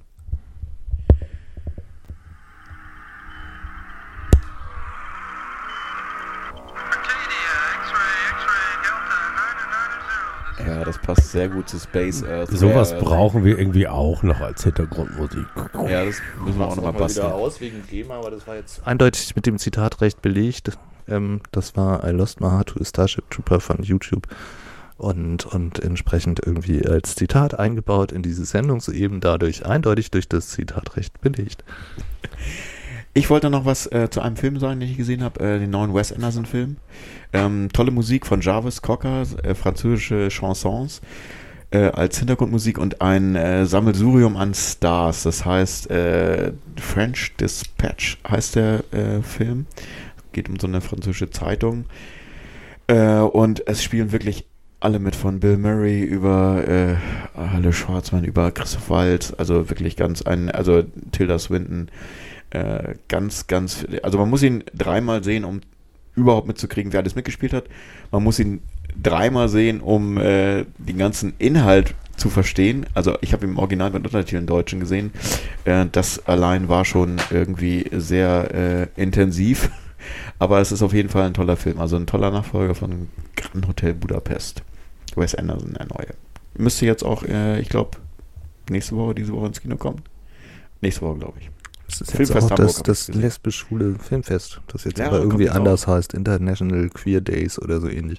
Aber das, das läuft jetzt auch. Also das ist natürlich auch eigentlich Pflicht für alle Leute, die immer mit Regenbogenklamotten rumlaufen, auch dieses Filmfest zu, Ja, zu bin ich stürmen. auch- bin ich auch mal sehr, So. sehr intensiv gern dabei. Also nachdem das Filmfest Hamburg dieses Jahr, wie ich finde, so eher okay war von den Sachen. Also mich haben, also ich war auch auf, bei drei, vier Sachen, aber Das war jetzt aber auch schwierig, unter Corona-Bedingungen Filme zu drehen. Also Ja, das erstmal. Und es, ich finde es natürlich auch weiterhin schwierig, unter Corona-Bedingungen äh, Filme zu sehen. Also zwei Stunden mit Maske permanent oder zweieinhalb Stunden tatsächlich. Und wenn es dann noch mit irgendwelchen Laudatien und mit irgendwelchen Gästen vor Ort ist, zwar natürlich alles schön und gut, aber führt ja dazu, dass es noch länger dauert und dann noch anstrengender sein kann, auch wenn der Film noch so gut ist. Insofern, aber Filmfest, also wenn du da, ich, geht das dieses Wochenende los oder? das, das nächstes? Queer-Filmfest, ich muss Ja. mir selber ehrlich gesagt das Programm nochmal angucken. Beim ersten Überblicken, Überfliegen hat mich gar nichts wirklich angesprungen, gesprungen, aber da können wir gerne nochmal gucken, ob wir Also da ich habe da irgendwas schon wollen. irgendwelche Kreuze gemacht auf meinem Echt? Computerbildschirm. Ich komme gerne mit, sag Bescheid. Ja. Ich komme auch gerne mit und wollte euch noch mit einladen zu einer Festival, das ich mir äh, im Kalender angemarkt habe. Das Fluktoplasma Festival, Hamburgs Festival für Kunst, Diskurs und Diversität vom 21. bis 24. Oktober, wenn ich das richtig verstanden habe, denn auch viel mit Aktionskunst im öffentlichen Raum, mit DJ-Sets und Diskussionen, Panel-Diskussionen. Und sag mal Räumlichkeiten. Äh, ja, ja, ich, weiß- Klingt jetzt so ich weiß, das Ernst-Deutsch-Theater ist dabei. Äh, Format, warte mal, Kunst. Also Kunst, Literatur, Musik, Talk, Performance, Wo findet denn zum Beispiel Musik und Performance statt? Das sind ja Musik so ein paar und Schwerpunkte, die wir Performance. selber gut Kommt, kommt sofort. frequentieren. Doodle. Tja, hier ist zum Beispiel Miss Hybridity im Reconstitution Space, aber ich weiß nicht, wo der ist. Ja, das klingt so, als wenn das nur eine Off-Location ist, würde ich sagen. Ja, aber warte mal, irgendwo muss das doch stehen. Nochmal zum Ausblick nächste Woche. Habt ihr da schon ein Gefühl? Seid ihr wirklich der Meinung, dass es gegen Rostock deutlich schwerer wird? Na, es besteht zumindest die Gefahr der Überheblichkeit. Und, und ich glaube, das ist eine Gefahr in die, oder eine Falle, in die unsere Mannschaft auch, auch tapsen kann. Also die haben schon so Momente, wenn sie das alles nicht mehr so ganz ernst nehmen, wo sie so seltsam nachlässig vor allem im eigenen Strafraum werden. Hat, hat man ja auch heute gesehen. Ja. Das äh, 2 zu 4 war genauso ein Moment. Und, und, und das kann gegen so eine Mannschaft wie Rostock, die da natürlich auch mit dem gewissen noch Aufstiegsdampf im Kopf und wissen, wie deren Fans mit ihnen umgehen, wenn sie also vermutlich, ich weiß nicht. Naja, ähm, ähm, zumindest ähm, ähm, kann, ist das tatsächlich, glaube ich, eine Gefahr. Und das ist natürlich auch die auf die Schule deswegen immer täglich in der Zeitung hinweist und in vorauseilendem Gehorsam Ditkin schon in seinen Statements nach dem heutigen Spiel auch hingewiesen hat darauf, der Satz war schief. Und dass das natürlich dieses Abheben und, und jetzt auf einmal sich, sich für noch geiler zu halten, als, als man ist, die Gefahr besteht natürlich immer, jetzt gar nicht wegen der Charaktere in der Mannschaft, sondern generell beim Menschen als solchem. Außer wenn man einen friesischen Trainer hat. Weil der kann ja gar nicht, das ist ja immer, der ist ja jetzt, also der kann ja gar nicht aus seiner Haut, der ist immer ganz bodenständig, also auch wenn er wollte. Das, äh, das ist ja, um ihn rum, das Bodenständige strahlt er ja auch. Meinst du nicht, dass der so Headbanging-Momente in seinem Leben auch mal hatte? Doch, selbstverständlich, aber was zeichnet die Friesen aus, dass sie einfach, dass sie einfach tief in ihrer, in ihrem Wesen wissen, dass nach jeder Flut auch die Ebbe kommt und einfach, es ist einfach, äh, und nach jeder Sturmflut sozusagen auch, äh, ich, äh, das sozusagen am nächsten Tag äh, das Meer wieder flach ist und man sich fragt, huch, gestern war hier doch noch die Hölle los. Und vielleicht denkt er das ja von einem Spiel zum anderen auch und sagt, okay, das war jetzt mal, das war jetzt mal ein Sturm. Hier haben wir mal eine Sturmflut gegenüber, also eine fünf Minuten Sturmflut in Heidenheim, das haben wir ja hingekriegt. Springflut. Springflut sozusagen. Fünf Minuten Springflut. Eine fünf Minuten Springflut in Heidenheim, äh, sozusagen alleine durch, durch, durch äh, sozusagen äh, improvisierte Choreografie, äh, durch angstfreies, die angstfreie Lust am Spielen, die man sich äh, wieder erarbeitet hat. Und die, das fängt eben äh, bei jedem äh, Stauwasser von vorne wieder an. Ne? Also es äh, sozusagen äh, vor jedem Spiel wird alles nivelliert. Also kein Strom mehr in die eine oder andere Richtung. Stauwasser nennt man das in Hamburg. Weiß nicht, wie man das an der Nordsee nennt, aber es wird es auch geben, der Umschwung von den Gezeiten und dann geht es von Meinst du, vorne die los. Ostseebewohner, die kennen einfach so richtige Gezeiten auch Die gar kennen nicht, ne? keine Gezeiten. Nee, das Die ist nur äh, diese komische große Badewanne da irgendwie. Die Leute, die da zur See gefahren sind, die nennen ihre Ostsee ja auch immer liebevoll äh, unsere feuchte Wiese, weil die auch so flach ist. Ja, passt. Ja, fand ich auch, als ich das gehört habe. Ist die so flach? Die ist, also für ein Meer ist die sehr flach. Ich glaube, an der tiefsten Okay. Stelle irgendwie 120 Meter oder sowas. Also das So, ist, okay. Nix gegen den Marianengraben. nee, auch schon gar nichts gegen die Nordsee, glaube ich. Die ist ja wesentlich tiefer an den tiefen Stellen. Und die kann eben auch viel mehr im Sinne von als, äh, als sozusagen Babybecken vom Atlantik ist die ja schon, kann die- schon sehr, sehr zornig werden. Also die deutsche Bucht, die kann dir richtig wehtun. Die Ostsee auch, aber auf irgendwie, irgendwie auf eine andere Form, äh, Art. Die, die Ostsee ist, ist gemeiner, ist sozusagen, weil sie eben nicht so, so, so, Du so hast doch jetzt lang kann. insgeheim schon Hansa Rostock im Kopf und versuchst es gerade. genau. Um mal zu den negativen Sachen zu kommen. Also sie sind kürzer und gemeiner. Also dadurch, dass sie eben nicht so tief gehen, sind die Wellen sehr viel, sehr viel kürzer. Also du hast diese langen Atlantikwellen, die ja 8, 12 Meter hoch werden können, die aber dadurch, dass sie sehr lang sind, weil ja auch die, der Atlantik und die Nordsee sehr tief sind. Also in dem Moment, wo, sie, wo du nicht in küstennahe Gewässer kommst, tun die dir einfach nichts, weil du, die heben dich hoch und heben dich wieder runter und heben dich wieder hoch und heben dich wieder runter. Da gibt es dann aber solche Kavenzmänner, die dich einfach von der Seite treffen und dann war es das auch. Also das ist so eine Art Trauma. Dieses Trauma hast du auf der Ostsee nicht. Da kommt kein Trauma und wischt dich zur Seite und löscht dich aus, sondern es ist einfach, im Grunde genommen ist es die meiste Zeit nur einfach echt nervtötend und nervig, weil immer wieder kleine Wellen, dang, dang und dann äh, das Schiff ist dann auch zu lang, um diese Wel Wellen aussegeln zu können oder die sozusagen, die sind zu, zu kurz, um sie aussegeln zu können.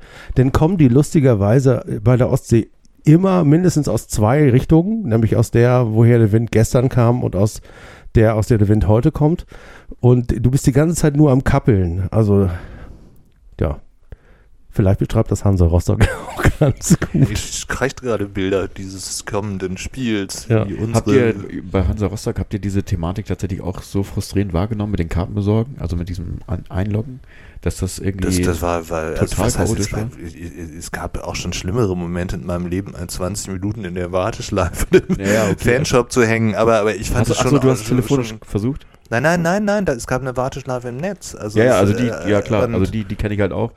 Und Ah, ne, das, das war aber diesmal so, dass du auch ständig an Zwischenstationen wieder komplett rausgeflogen und wieder Mhm. zu, geh zurück zum Start sozusagen. Also und, und oder dass der mir auch, auch dann tatsächlich, ich wollte dann meinen üblichen Hate-Block, also H8 irgendwie eben und, und, und der hat mich ständig in H7 gesetzt, obwohl ich H8 angeklickt hatte. Und wusch war man wieder raus und konnte wieder von vorne anfangen, musste aber für jede Zwischenstation um überhaupt sich einen Platz aussuchen zu können, äh, Platz in den Warenkorb und so weiter, ist man immer wieder an den Anfang zurückgeflogen, weil mittendrin ähm, ähm, dreimal vorher noch die Warteschleife auftauchte. Und das war einfach so nervig, aber es gab tatsächlich auch Leute, die richtig Fehlermeldungen kriegten. Echt? Dass das ähm, quasi, also wurde zumindest im St. Pauli-Forum behauptet, dass das ähm, so Fehlermeldungen nach dem Motto, nein, der, der Vorgang kann nicht beendet werden oder so ähnlich. Und die danach dann aber keine Karte mehr kaufen konnten, weil auf einmal ihr Kontingent erschöpft war. Ach so, und dann sowas ist geblockt. ja ja und sowas Okay, ist also so wie gesagt ich habe das jetzt nur aus dem Forum ich kann das nicht verifizieren ich kann nur wiedergeben was im Forum so steht weil das ist ja nun auch schon ein Event-Team könnte sonst auch Erik hier ans, ans also so stand es im Forum und und ähm, ja, ich, aus rechtlichen Gründen Mhm. betone ich das hier gerade dreimal das ist ja auch ein großer Das Laden das sind alles keine die wir- Event, Ja. das, sind doch, das sind doch Bremer, oder? Vielleicht ist es einfach so ein Bremen-Ding, dass sie halt Angst haben, dass. Ich habe nochmal geguckt, meine erste, mein erster Blog-Eintrag über das äh, Ticketsystem mit Eventin ist beinahe an zehn Jahre alt. Neun Jahre und ein paar, ein paar Monate. 2012 den hast du nochmal geblockt äh, Genau. ge- getwittert ja Und das war damals schon eine, damals war es eine richtige Katastrophe im Sinne von, es, du kamst einfach nicht durch. Es gab ganz viele, die konnten diese Wege nicht benutzen. Und das war ja zumindest zu befürchten, nachdem irgendwie ganz, ganz viele Meldungen kamen. Ich komme hier nicht weiter, ich komme nicht rein, ich werde rausgeschmissen, ich werde abgebrochen. Ich kriege zwei, zwei Statusmeldungen, die einfach nicht zusammenpassen, im Sinne, wie du das gerade beschrieben hast. Äh, Das habe ich auch so wahrgenommen äh, bei Twitter. Könnt ihr gerne alle ähm, mal nachlesen oder so bei, äh, bei mir in der Time, bei St. Pauli in der äh, at St. Pauli in der Timeline habe ich das geretweetet. Das findet man da ganz gut. Und tatsächlich scheint es ja so zu sein, dass die einfach den ersten Ansturm nicht gewuppt gekriegt haben und du, wenn du einfach zwei Stunden gewartet hast, Ja, und auch de, der Verein selber hat ja noch irgendwie dann, dann auch, auch verkündet, dass, dass die eben parallel noch andere Spiele da irgendwie in den Verkauf gegeben hatten und überfordert waren mit dem Ansturm, nicht nur bei uns, sondern auch Also, parallel ah, mit okay. anderen. Das heißt, der ähm, Server hat mehrere Großbaustellen beackert. Ja, und die waren, trotzdem sie ja nun, glaube ich, 80 Prozent des deutschen Ticketmarktes laut Wikipedia zumindest ähm, ähm, be, bespielen, waren die nicht in der Lage, das aufzufangen. Und das finde ich tatsächlich auch wirklich erstaunlich bei irgendwie so einem riesigen Laden und auch ärgerlich. Und ich fand auch ein bisschen ärgerlich, dass der Verein denn nicht, na, was sollen sie machen, sei der Vertragspartner, aber ähm, ähm, das war einfach nicht souverän alles. Aber übrigens auch bei, habt ihr die Geschichte auch mit, wie den Rostockern Karten angeboten wurden? Und Nee, obwohl wohl, ähm, es, es gab, oh Gott, das, das, äh, unter dem Vorbehalt, das alles nochmal selber nachlesen. Ich glaube, es gab irgendwie das Angebot 800 Leute unter 3G oder, aber- also, oder aber 2000 Leute 2G könnten kommen. Und, und nach allem, was ich wiederum im Forum gelesen habe, also was tatsächlich schon, schon wirklich nach allen Hamburger im Moment geltenden Regelungen, ist, ist das das Maximum, was der FC St. Pauli anbieten kann. Dann wollten aber offenkundig irgendwelche Leute da in dem Verein bei Hansa Rostock irgendwie das doof finden. Ich weiß nicht, ob da, da auch irgendwelche Schwurbler eine Rolle spielen oder nicht, ich weiß es nicht. Und haben daraufhin dann gefordert, nein, sie wollen aber gern 2000 Karten nach 3G regeln. Und das, das geht nach Hamburger Regelungen im Moment nicht. Das heißt, du kannst entweder alles aufmachen und dann bist du eben bei 2000 und, Ja, und, und, und, äh, machst Muss 2G, 2G, oder ja, du musst limitieren und 3G. Also so ist ja im Moment die, die gesetzliche Lage. Die treten das dann aber als empörenden Fall und die wollen jetzt gar nicht kommen, so stand es irgendwie im das ist Forum. aber schlimm. Und ähm, ich habe, naja gut, angeblich wollen sie aber, aber in der Stadt sich bewegen, wird Ach auch so, okay. geunkt. Naja, und dann wird es natürlich auch interessant, weil wir ja auch wiederum vor äh, über zehn Jahren schon mal so eine Situation hatten, in der Hansa Rostock nicht kommen durfte, weil die aber nicht vergleichbar ist mit dem aktuellen Angebot, Nein, wo sich unser natürlich. Verein noch Mühe gibt, Natürlich nicht. Und diese Leute auch noch ins Stadion zu holen, wohl wissend, was die da manchmal anstellen. Aber schon auch mal ganz interessant, auch, auch in Richtung von Hansa Rostock, dass sich der FC St. Pauli und die Fanschaft des FC St. Pauli ja beinahe selbst zerfleischt haben, um sozusagen äh, äh, das Fernbleiben der Rostocker im Gästeblock in, zu bekämpfen, damit das kein Standard wird, dass hier Ich glaube, wir müssen Gästefans. für die jüngeren Hörer, falls es die gibt, die Geschichte nochmal erzählen. die Geschichte von der Südkurvenblockade. Ja, ich weiß nicht, ob, ich meine, es ist ja nun wirklich eine Weile her. Ne? Das ist eine Weile her, ich weiß auch nicht mehr ganz genau, wann das war. 2009 würde ich tippen. Im Aufstiegsjahr. War das das Aufstiegsjahr? Ich glaube ja. Ich glaube, da war, ich glaube, das war das Aufstiegsjahr. Es das- sind dann nämlich über zehn Jahre schon, auf jeden Fall. Auf jeden Fall die, Äh, die, die erzähl doch Geschichte die- in das- kurz. ja. Die Geschichte in kurz. Ähm, äh, die Polizei hatte äh, den Gästefans äh, von Hansa Rostock untersagt, beim Spiel gegen den FC St. Pauli äh, teilzunehmen, die aus diversen äh, Gründen, die wahrscheinlich in irgendwelchen Vergehen dieser Fanschaft äh, in anderen äh, Auswärtsspielen die haben das mit Gefahr, möglicher Gefahrensituation begründet. So. Genau, und haben gesagt, okay, wenn jetzt hier diese beiden Fanschaften aufeinandertreffen, dann gibt's äh, dann gibt's äh, sozusagen eine erhöhte Gefahrenlage und die können wir am besten ausschließen, indem die gar nicht kommen dürfen. So, daraufhin hat natürlich beim, bei, bei, bei der Fanschaft des FC St. Pauli hat das natürlich zu einer mehreren roten Alarmglocken geführt, weil nämlich diese Begründung auch hervorragend auf uns anzuwenden ist, im Sinne von, wenn wir mal auswärts fahren. Deswegen hat man gesagt, um Gottes Willen, das dürfen wir auf gar keinen Fall einreißen lassen. Ich glaube, das ging auch über so, so dieses, könnte auch uns treffen, sogar noch hinaus, dass sie das generell als irgendwie, wie sich ja bei den Polizeigesetzen in Bayern, in Nordrhein-Westfalen, in Hamburg auch und so weiter ja auch überall zeigt, dass das teilweise da auch, auch der Fußball eben so so ein Feld ist, gesellschaftlich etwas vorzubereiten, wo einfach das, was man so unter Rechtsstaat äh, im Allgemeinen versteht, nämlich nicht etwa irgendwie eine präventive Polizei, sondern eine Einklagbarkeit von Rechten, ähm, ähm, schlicht und ergreifend ausgehebelt wird. Also das war, glaube ich, auch tatsächlich gar nicht nur so eine selbstbezogene Begründung, sondern es war auch eine allgemein politische gute Begründung, zu sagen, da werden gerade Exempel statuiert in einem Feld, wo man das auch den normal bürgerlichen Menschen gut verkaufen kann, die letztlich aber tatsächlich eine Gefahr für das Rechtssystem darstellen. So würde ich das mal formulieren, äh, als politische, nicht rechtliche Aussage. Genau, und daraufhin hat äh, die äh, seit kurzem selbst organisierte Südkurve gesagt, okay, dann machen wir das so, dann boykottieren wir das und machen die Südkurve zu. Damit sozusagen sichtbar wird, was passiert, wenn sozusagen, wenn Ultrablöcke oder irgendwie aktive Supportblöcke nicht da sind in einem Stadion, um, um das nochmal äh, zu highlighten. Ähm, das hat man auch angekündigt, äh, damals eben nicht im Internet, sondern über Flyer und, und, und, und, und so ein Kram. Und das hat auch nicht alle erreicht. Und o- damit auch sozusagen dieses Bild äh, geschlossen, die Südtribüne äh, leer zu sein hat, hat man die Eingänge zur Süd äh, boykottiert, also sozusagen äh, Sperren errichtet äh, aus jungen Menschen, die die Leute, die darauf wollten, nicht rauf, raufgelassen haben. Und das äh, kam wiederum, das hat wiederum zu einem äh, äh, sehr, sehr unschönen Zusammenstoß zwischen äh, den Leuten, die das A nicht wussten äh, und B, die das vielleicht wussten, aber die es nicht interessiert hat. Und Bloggerinnen, die damals für den FC St. Pauli bloggten und denen man heute nachsagt, im Zusammenhang der AfD unterwegs zu sein, die regten sich auch sehr darüber auf. Die, die, die regten sich auf. Ich regte, ich, ich regte mich übrigens auch auf. Ich habe dann, ich habe mich äh, sagen se- relativ schnell wieder abgeregt, als hinter mir, also ich weiß noch ganz genau, wie ich in diesem vor, vor diesen jungen Menschen stand und ähm, äh, der Druck irgendwann so groß wurde, wie sozusagen, wie, wie ich den eigentlich nur aus äh, von Prince-Konzerten zum Beispiel kenne, dass du irgendwann selbst als stark, starker Mann einfach keine Luft mehr kriegst, weil der Druck von hinten so, so groß wird und du schon merkst, dass du schon so Aussätze hast, einfach weil du nicht mehr atmen kannst. Und die, diese Momente hatten wir da. Und äh, dann habe ich auch mit den Jungs äh, sagen, diskutiert und gesagt, so jetzt ist es soweit, jetzt ist, habt ihr euren Punkt gemacht, jetzt müssen wir mal Platz machen. Aber der Moment, in dem mir klar wurde, dass diese, dass die äh, äh, äh, dass die Leute, die sich darüber aufgeregt haben, auch nicht immer sozusagen meiner Meinung sind, war, als irgendjemand rief, hol mal einer die Polizei. Wo ich auch dachte, was, wie jetzt?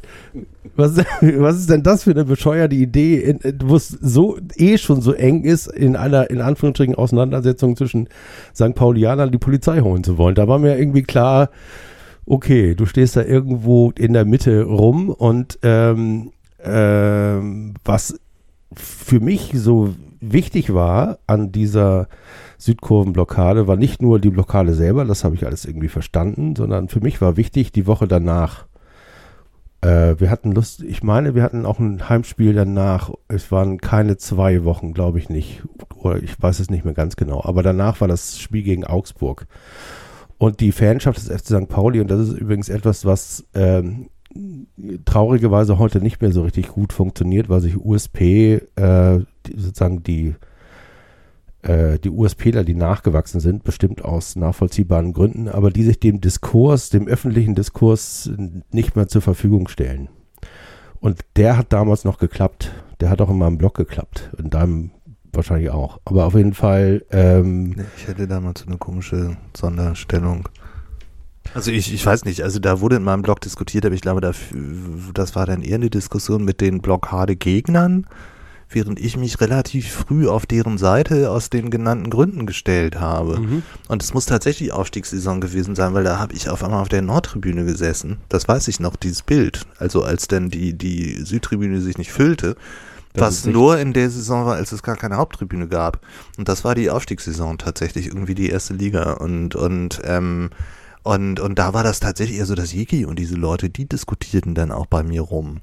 Und, und ich habe da eher auf einer sehr grundsätzlichen Ebene und war auch irgendwie äh, entsetzt darüber, dass damals den USP-Leuten, wie die so dargestellt wurden, wie das heute eigentlich auch so in der Welt und so weiter ja gang und gäbe ist und bei den ganzen sogenannten Kon Liberalo-Konservativen, das sind ja so die wahren Nazis und geben sich als Antifa aus. Also das war ja doch sehr breit vertreten und die mussten sich da üble Homophobe und wer weiß nicht was Beschimpfungen anhören.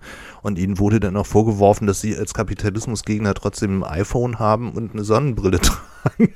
Und, und insofern war das so, dass auch dieser Gegenshitstorm so, so, ähm, den habe ich damals als richtig ähm, ähm, bedrohlich empfunden. Also der, der gegen USP losging, während ich die Aktion von denen als überhaupt nicht bedrohlich erlebt habe. das hast du aber nur, weil du nicht da drin Ja klar, warst. ich, ich habe mir von gegenüber in Genau. Ruhe angeguckt auf der. Nord Also- sitzen. auf der Nord, aber Äh, stehen. Die war, die war schon bedrohlich und die war auch sozusagen, also ich habe auch äh, sozusagen, äh, ähm, ich habe dann auch äh, meine, war ja kräftiger damals noch, also äh, meine Kraft auch dazu benutzt.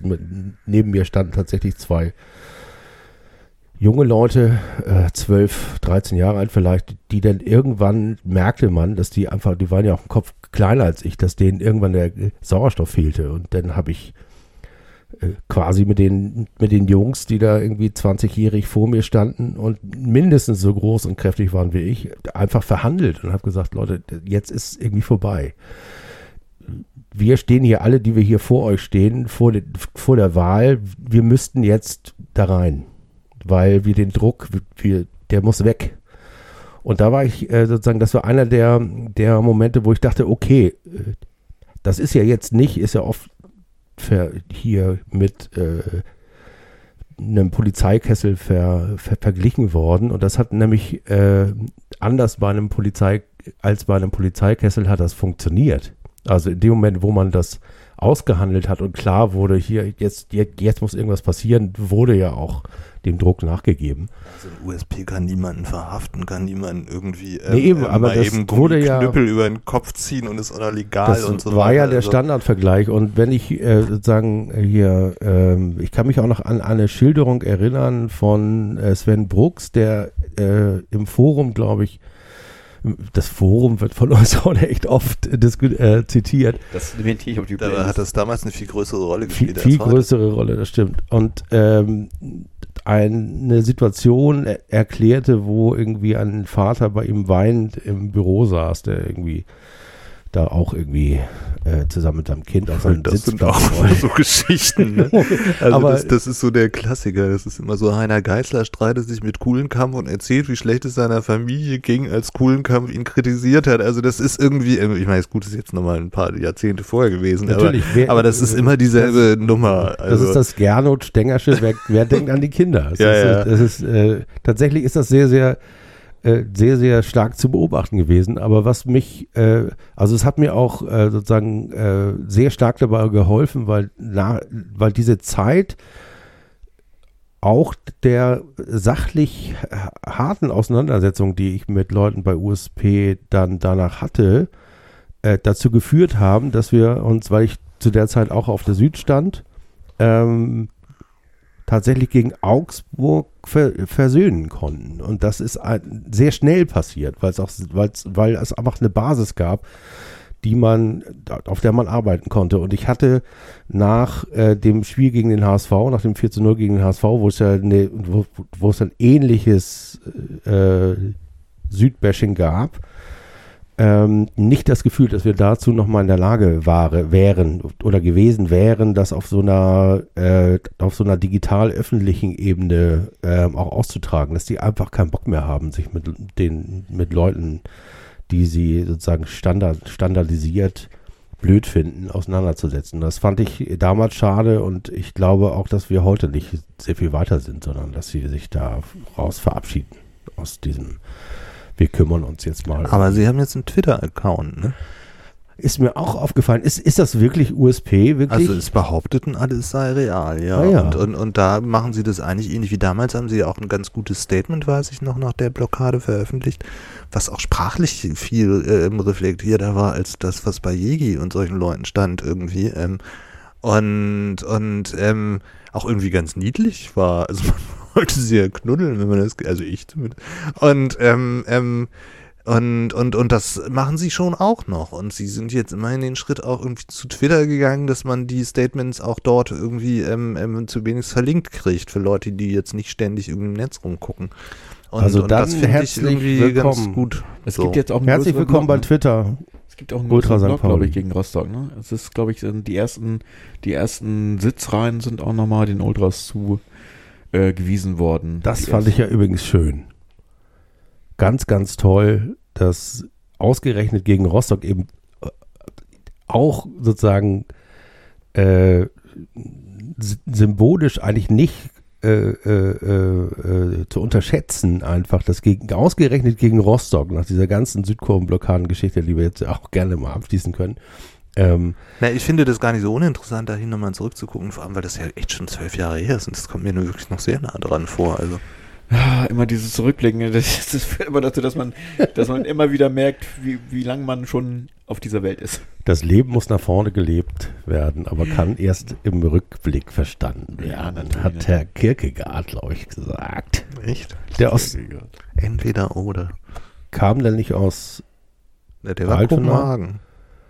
Kopenhagen, aber war der nicht Altona eigentlich? Ich weiß es nicht genau. Ich glaube, Kierkegaard weiß ich jetzt. Ich glaube, der war wie Hans-Christian Andersen.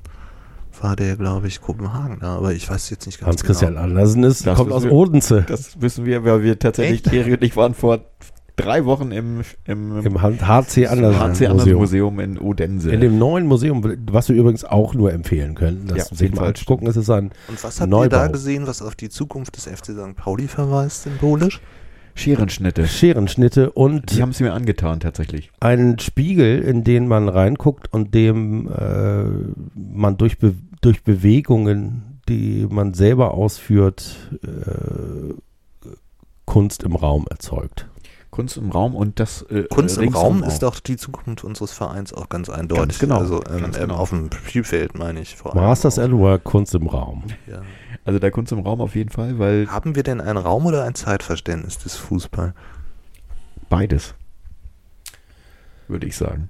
Das ist überhaupt, Das ist eine Auch der noch- großen Fragen meiner Doktorarbeit. Oh, da will ich doch nichts gesagt haben. Nein, ich, die, das lässt mich seitdem tatsächlich überhaupt nicht mehr los, weil das zwei völlig verschiedene Wahrnehmungsweisen sind.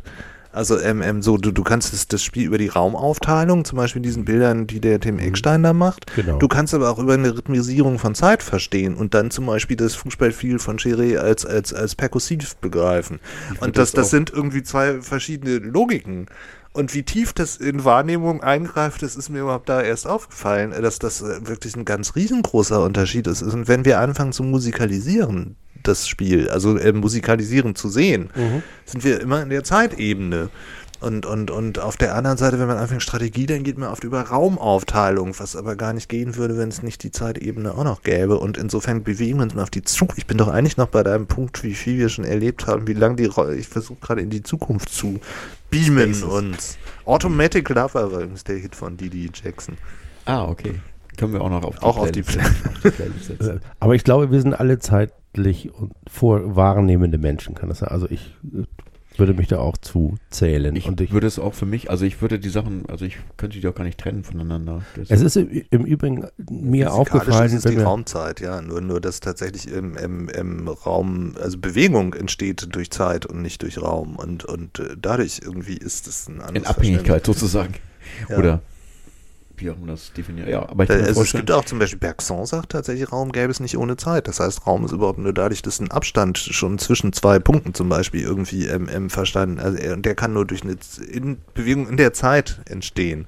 Und ich glaube, das ist in der Raumzeit in der Physik so, also ich führe, führe das jetzt gerade in komische Sphären, dieses Gespräch, Das aber macht aber ich finde nichts. die Frage irgendwie immer wieder ganz also spannend. ich finde, Curie nähert sich dem sehr an. das ist Bonuszeit, ja, aber auch, auch diese, und da, da würde ich dir vollkommen recht geben. Und wenn wir das als Zeitwahrnehmung nehmen, dann können wir eben diese, in Anführungsstrichen, Performance vor dem Tor nicht losgelöst betrachten von all dem, was vorher passiert ist. Das führt da alles hin. Und das ist ja genau das, was du meinst. Ja, das, das, sind so auch, Linien in der Zeit, die, die sich über Rhythmisierung eigentlich ergeben und über Interaktion. Und, Und ich hatte ähm, mich, ich hatte mich, einen kurzer Punkt, bevor ich ihn vergesse, gerade, ich habe gerade die vierte Staffel von Goliath zu Ende geguckt.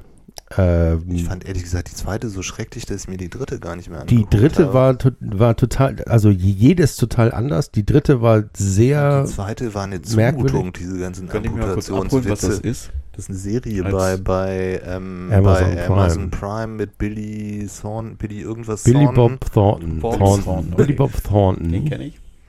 Und die erste Staffel ist ganz großartig, da spielt so einen abgehalfterten Rechtsanwalt, ne? Genau. Wo er auch sehr kaputt noch ist. Im zweiten ist er gar nicht mehr so kaputt, deswegen ist das auch. Ja, aber dafür äh, werden alle anderen kaputt gemacht auf eine Art Genau. und Weise, Okay, das die ich klingt auch so ein bisschen- nicht mehr originell Das fand klingt so ein bisschen nach so. Fargo-Style, nach dieser Fargo-Serie-Style. Ja, aber das hatte nicht so dieses, es wollte so schwarzhumorig sein, wie das Fargo ja teilweise wirklich ist, aber ich fand nicht, dass es funktioniert hat, als ich... Hat es auch äh, nicht, deswegen rede ich ja auch über die vierte. Ja, also da ganz kurz vorspulen. In der vierten, der äh, Wir sollten über die fünfte jetzt reden. ja, die die es nicht geben wird. Deswegen glaube ich, ist die vierte auch so gut, weil ihm klar, also da hat er. Regie geführt, in der vierten hat er Regie, Regie geführt und ihm war klar, das ist jetzt die letzte, das ist sozusagen der letzte Versuch. Nachdem er ja sehr viel vorher versucht hat, nach der ersten anzuknüpfen, was ihm mehr oder min minder gelungen ist. Ich sehe das mit der zweiten ähnlich. Die dritte war sehr düster und abgedreht. Ähm, hatte so ein ganz eine ganz eigene Geschichte, aber ich musste an der vierten Staffel sehr, sehr oft an Sense8 denken. Nicht wegen der Thematik, sondern wegen der Tatsache, dass sich äh, diese Serie sehr viel Zeit nimmt, um Stimmungen zu generieren, um Dialog, um Raum für Dialoge zu schaffen, damit die nicht einfach nacheinander kommen, im Sinne von Blöcke, die sich über ein Spielfeld bewegen, sondern die einfach Zeit hat, die, die- einfach mal nur mal so da stehen können, als äh, als Dialoge, die nur wirken können, wenn ja nicht nach einem Dialog sofort der neue kommt, sondern du brauchst ja irgendeine Form von Stille oder Raum, in denen das wirken kann. Und äh, daran musste ich heute beim, ich habe ja das Spiel nur gehört, beim Hören dieses Spiels und das, äh, das Spiel, das dann in meinem, in meinem Bewusstsein sich äh, durch die wundervolle äh, Moderation vom AFM-Radio quasi, quasi manifestierte. Da war eben auch Ra Raum nach diesen, nach diesen sehr, sehr intensiven, verdichteten Aktionen war auch Raum da. Und das äh, hat mich an diese Serie äh, Dann eine kurze, lassen. eine kurze Frage an, an Christian. Wenn ich jetzt so eine Situation habe, über die wir sprechen, das heißt, du hast zwei Mannschaften, die komplett unterschiedlich sind, du hast Spielsysteme, du merkst relativ schnell in der zweiten Halbzeit vor allem, dass, dass wir sehr viel schneller, agiler, auch kopfmäßig schneller sind. Ist das eher Raum oder ist das eher Zeit, wenn du gegen hölzerne Mannschaften spielst? Also für mich haben die versucht, quasi äh, in dem Raum die Dampfwalz, also jetzt mal stark überpointiert, während wir einfach sie auf der Zeitebene ausgetanzt haben, weil Tanz ist Zeit. okay. Also ähm, für mich jetzt eindeutig. Ähm, ähm, und in, insofern würde ich jetzt aber, wenn man das völlig überpointieren will, dann wäre das in dem Fall tatsächlich, dass die aus dem Raumverständnis ähm, gespielt haben und wir über, über, über Zeit im Sinne der Modulation von Zeit, also dem eine Qualität abzugewinnen, sozusagen, ähm, ähm, sie dann geschlagen haben. Also so könnte man das ähm, vielleicht formulieren. Aber das ist natürlich ich- klar, also physikalisch ist es Raumzeit, das kannst du gar nicht trennen irgendwie. Und, und, und da gibt es auch noch gekrümmte Zeit und wer weiß nicht was und eine andere im Weltall Okay, als hier auf der Erde. einfach- Und ähm, Our time is coming. Our Ja. time is coming und es ist Vielleicht vor ist das der allem Titel. Es ist auch tatsächlich, es ist auch tatsächlich ähm, die einzige Form oder eine der Formen, in denen man diese beiden Mannschaften unterscheiden kann. Weil ich würde euch beiden insofern ein bisschen widersprechen mit den Blöcken und dem Holzschnittartigen und so weiter und so fort, dass äh, Schulle vor dem Spiel ähm, selbst gesagt hat, und das hat, und das haben sozusagen auch alle Sportreporter äh, prognostiziert, dass diese beiden Mannschaften sich vom rein fußballerischen, also wenn wir jetzt mal äh, den Raum nehmen, in dem die fachlich Fußball spielen, sich wirklich nicht sehr unterscheiden. Doch. Also das, das hast du heute aber so deutlich gesehen und das wurde auch bei irgendeinem anderen Spiel schon behauptet, ähm, auch so bei Regensburg zum Beispiel und, und es, es war in beiden Fällen tatsächlich so, dass wir im Grunde genommen dadurch, dass, dass wir ähm, ähm, dynamisiert haben, die austanzten und, und, und das war heute tatsächlich auch wieder so. Aber das widerspricht nicht dem, was ich sagen wollte. Doch, ich finde, die Spielanlage ist komplett unterschiedlich. Aber es kommt auf die zeitliche Perspektive an. Wenn du die nicht hast, also wenn du nur die, wenn du nur die sozusagen die äh, äh, Fußballperspektive hast, also welche Systeme, welche Spielertypen positionieren da sich ge gegen wen, Ja, natürlich. wie eingespielt sind die in sozusagen in ihren Spielzügen, dann siehst du nicht viele Unterschiede. Ja, ja, das ist ja, wenn du die Raum- und die Zeitachse hast, die Realität spielt sich ja immer irgendwo dazwischen ab. Oder, also, würde ich jetzt mal so sagen. Ja, aber die Aber zeitliche Wahrnehmung, die macht den Unterschied. Das ist das, was ich sagen will. Die Ja, klar. Räumliche, also die Voraussetzung war keine große, war kein großer Unterschied. Also sozusagen all das, was die Spieler können, die Spielertypen, die Spielart und Weise, wie man eingespielt ist, die die Art und Weise auch, wie diese Mannschaften in der Lage sind, über sozusagen aus einer stabilen äh, Abwehr heraus überfallmäßig Tore zu generieren. Das hat ja Herr Kleindienst eindrucksvoll bewiesen, wie, wie das geht heute. Das war Ähm, der, das, Aber das äh, ist so ein das letzte Tor jetzt so, als, als wenn du irgendwie sagen würdest, weil das Langhagener Blasorchester und Count Basie irgend beide Swing spielen, wär, wär, wäre das irgendwie ähnlich, was sie tun. Das ist aber nicht so. ähm, ähm, Was ich glaube ist, du hast recht, Erik, dass, dass dieser Punkt irgendwann erreicht wird. Bloß dieser Punkt auf dieser Schiene ist, glaube ich, nicht. Also es hätte heute nicht in 90 Minuten passieren müssen. Es hätte auch St. Pauli-Spiele geben können, wo sie so spielen und wo dann das Ergebnis nicht so deutlich, so, so schnell kippt. Nee, das Die Ergebnis Momente- ist es ja gar nicht. Also ich glaube, ihr missversteht mich da äh, grundsätzlich. Ich, ich bin ja komplett eurer Meinung. Aber diese Perspektive, dass diese beiden Mannschaften aus einer fußballtechnischen Perspektive sehr, sehr, sehr ähnlich sind und vergleichbar sind und dass die also nicht den Unterschied erklären kann, den wir heute gesehen haben. Das ist doch das, was wir eben alles besprochen haben. Das ist meine Aussage. Mehr sage ich gar Jetzt sind nicht. wir dir wieder zu früh ins Wort gefallen. Ihr seid tut mir zu leid. viel. Ihr habt, oder ich habe mich nicht richtig ausgedrückt. Vielleicht habe ich mich gar nicht richtig ausgedrückt. Und ihr habt das nicht verstanden, was ich sagen wollte, weil noch- ich nicht richtig aus, noch, äh, weil ich das in der Zeit, vielleicht zu viel Zeit. Jetzt ist die noch- Zeit. Soll ich dir noch einen Drink bringen? Ich brauche noch ein Bier. Ein Jetzt nehme drittes ich, Bier, jetzt damit, man, ein Bier stimmt. damit meine. Zeitlinie wieder sich mit eurer vereinigt. Ach, wie schön. Wir, wir sind jetzt übrigens in der Bonus-Time. Also jeder, der diesen Podcast äh, Spitzenreiter, Spitzenreiter. Spitzenreiter Hey, Post, hey. Post, Postcard, Podcast sich angehört hat, um zu wissen, wie Spiel way gelaufen is ist. up. Baby. Oh baby. For you and me. For das you ist überhaupt auch ein schön, das muss auch noch mit auf die Playliste Only Base Up von Yes. Ist also genau. passt doch hier gerade zum Feeling, was wir gerade haben. So Only Base Up. Ja. Entschuldigung, Entschuldigung, ich habe dir gerade die Abmoderation zertrümmert, weil ich angefangen habe zu Nee, ich, ich glaube, ich äh, wollte gar nicht abmoderieren. Ich wollte nur so eine Zwischenmoderation machen im Sinne von jeder, der jetzt äh, glaubt, er müsste noch zuhören, weil wir noch irgendwelche wichtigen. Jetzt wird es nicht mehr wichtig. Jetzt wird es sozusagen, jetzt, Jetzt fangen wir an, dumm zu sabbeln. jetzt fangen wir an Als zu hätten wir das nicht bisher hier und da auch schon intensiv getan. Ja, aber normalerweise hören wir jetzt auf zu podcasten und dann äh, reden wir weiter und dann äh, vergeht eine halbe Stunde und wir sagen, eigentlich ist es schade, dass wir ausgemacht haben. Und ich dachte, da lassen wir heute mal an. Darf ich ein Glas haben? Achso, ja, natürlich. immer nicht aus der Flasche trinken. Alles gut. So, verpflichtet ich bin. Das macht das nicht. Mach doch dein Mikro nochmal an die. Was? Wo so, was soll ich? Genau, wenn du redest, dann wird das doch schön, dann wollen doch alle mithören. Dass ich lieber aus dem Glas Dass du lieber trinke. aus dem Glas trinkst. Ich trinke übrigens lieber aus der Flasche, obwohl ja das Bier besser schmecken soll, wenn man es aus dem Glas trinkt, weil noch ein bisschen. Nein, nein, ich finde, dass, dass die Säure im Bier, also ich stoße schlicht und ergreifend weniger auf, Ah, was beim Podcasten nicht schadet, wenn, wenn, wenn ich aus dem Glas trinke. So. ja, ja, Das stimmt. ist jetzt gar nicht so ein Kultivierungsding, sondern es ist tatsächlich auch so, ähm, früher hatte ich auch eine stärkere Schluckaufneigung.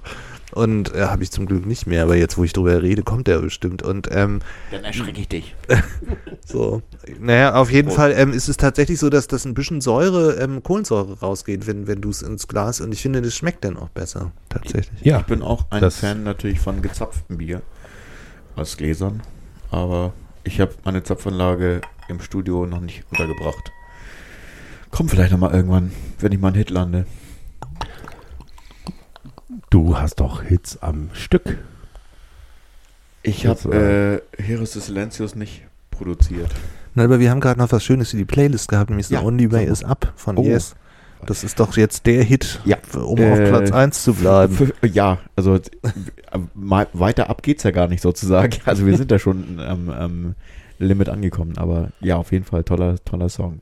Ja, das war ja auch meine, wirklich so ich die glaube, ich, Opera ich glaube, das ist tatsächlich auch schon drauf auf der Playlist. Ja? Ich meine ja. Weißt du eigentlich, wie viele Songs wir da jetzt drauf haben? 400 vielleicht sowas? Ich weiß nur, es sind viereinhalb Stunden oder sowas. Fly. Robin, fly. Wir haben ja gar keinen Robin, ne? Das hätten wir zu Himmelmanns Zeiten mal draufpacken sollen. Ja, das wäre auch nochmal so ein Thema, ob das jetzt, also ich habe das ja vorhin schon angedeutet, dass ich mit dem, mit dem, äh, mit der Torwartverpflichtung eigentlich ähm, auch der Meinung bin, dass das ein ganz, ganz wichtiges Momentum ist, um eine, äh, äh, um diese positive Saison, die wir jetzt erleben, ähm, zu beschreiben. Weil das ist einfach mit so Medic zusammen, die beiden, das sind so Säulen in der, in der Abwehr. Das äh, finde ich jetzt tatsächlich, also wenn man überlegt, dass wir ganz lange Spiele hatten, die wir zu Null gespielt haben und wo wir eigentlich immer gegen Gegner äh, gespielt haben, wo wir sonst immer Tore kassiert haben, das finde ich schon ausgesprochen gut. Äh, dass das jetzt mal, wo Spiele gibt, wo wir wirklich äh, in Serie drei, zwei, drei Spiele überhaupt kein Gegentor bekommen. Das ist schon sehr Apropos, welchen Spieler würdet ihr euch denn einladen wollen äh, zu unserer Weihnachtsfeier? Unsere Weihnachtsfeier, das ist ein gutes Oder Thema. zu unserem Pop -Pop Popcast. Pop-Weihnachtsfeier. Ähm, ich, es ist, ähm, also ich würde mir gerne äh, einen Spieler einladen, den ich äh, sehr bewundere. Und ich weiß, wenn ich ihn einladen würde und er kommen würde, dann wäre wahrscheinlich die Enttäuschung groß, wenn er von dem Sockel gestoßen wird, auf dem ich ihn stellen würde. Und wenn er nicht die gleiche Wellenlänge hätte und nicht die gleiche Musik gut findet. Du meinst Buchtmann. Nee, das wäre zu einfach. Und äh, es wäre auch, ein- einer Herr Knoll wäre auch zu einfach. Ähm, also ich würde, könnte mir vorstellen, ich fände es spannend, einen Irvine irgendwie ähm, an Bord zu kriegen, weil ich das äh, Interview tatsächlich sehr gut fand. Der ja übrigens Vinyl auflegt zu Hause. Hab ich auch bei gelesen. sich. Habe ich auch gelesen. Ich würde Herrn Paccarada, das würde mich interessieren, aber das ist jetzt wieder so eine Geschichte aus den Instagram-Stories, dass, dass der irgendwie. ich glaube jedenfalls, dass es sein Wohnzimmer ist, wo ein Klavier steht. Und wo es ähm, ähm, auch zum Beispiel Oma Mamouche, bei dem ich das überhaupt so gar nicht vermutet hätte, was eher gegen mich spricht, ähm, auf einmal anfing, sich an dieses Klavier zu setzen und richtig Songs zu üben. Wahnsinn, ne? Und, und das sind so Interaktionsformen, die, die, wo ich das natürlich interessiere, äh, interessant finde, wenn die, und der interessiert sich auch so für Mode und Styling und solche Geschichten, wenn die quasi so rausgehen aus den Fußballer-Klischees in so andere ästhetischen Welten. Da interessiert mich das schon, wie die die Welt sehen. Und da glaube ich tatsächlich, dass Paccarada wäre, der was zu erzählen hätte. dazu. Cheré aber auch ganz deutlich. Dann kommt er zu uns in den Podcast und sagt, wieso, ich habe die Wohnung in Norderstedt mit dem Klavier übernommen von den letzten drei St. Pauli-Spielern, die jetzt weggegangen sind. Das war, konnten wir, wir konnten das Klavier nicht rauskriegen durch die Tür. Das kann natürlich auch sein, aber ich finde irgendwie, Nein, also das, das, nee, das kann ja wirklich sein. Aber, aber die, die fingen an, sich tatsächlich irgendwie mehrere Spieler mal mit diesem Klavier in den Instagram-Stories zu beschäftigen. Und Oma Mamouche tatsächlich irgendwie am, am kontesten. Und, und, und, und das sind auf einmal so Geschichten, die du natürlich jetzt ähm, nicht auf Anhieb mit Fußballern ähm, assoziierst. Klar, ähm, Irvine macht auch Musik. Aber, aber der, der ist ja auf so eine bestimmte Art auch schon wieder, sieht der ja schon so aus. Und das ist irgendwie so bei, bei wie, wie so ein bisschen so Crosby, Stills and Nash Revival. Und Vorurteile, Vorurteile, Und, ähm, nur durch die Optik. Naja, Gott, Mann, also ich meine. Gott, das ist ja aber auch eine Inszenierung von sich selber, die er da betreibt. Ja, natürlich, das ist ja nicht irgendwie ähm, ähm, jetzt die Nasenform oder so, sondern, sondern der, der zeigt sich ja auf eine bestimmte Art und Weise. Und Ja, zumindest ähm, würde mich der das. Arme, der arme Marvin Knoll, der hat nicht nur seinen Stammplatz verloren, sondern eben auch seinen Platz als Posterboy des Zum- zum- Pauli. Erik, du hast noch gar nicht gesagt, wen du hättest einladen wollen. Wir haben unsere, unsere Themen abgehakt hier.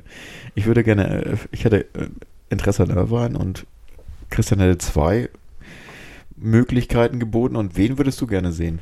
Ich Zu weiß deinem nicht. Ich, weiß nicht. ich habe, glaube ich, die. Frage gestellt, weil ich selber es gar nicht wusste.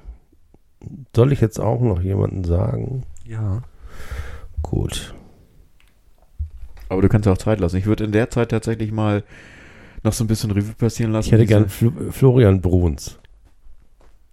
Hätte, ich hätte gern Florian Hätte ich Bruns jetzt nochmal. auch nichts gegen. Ja, Nee. okay. Also dann, ja.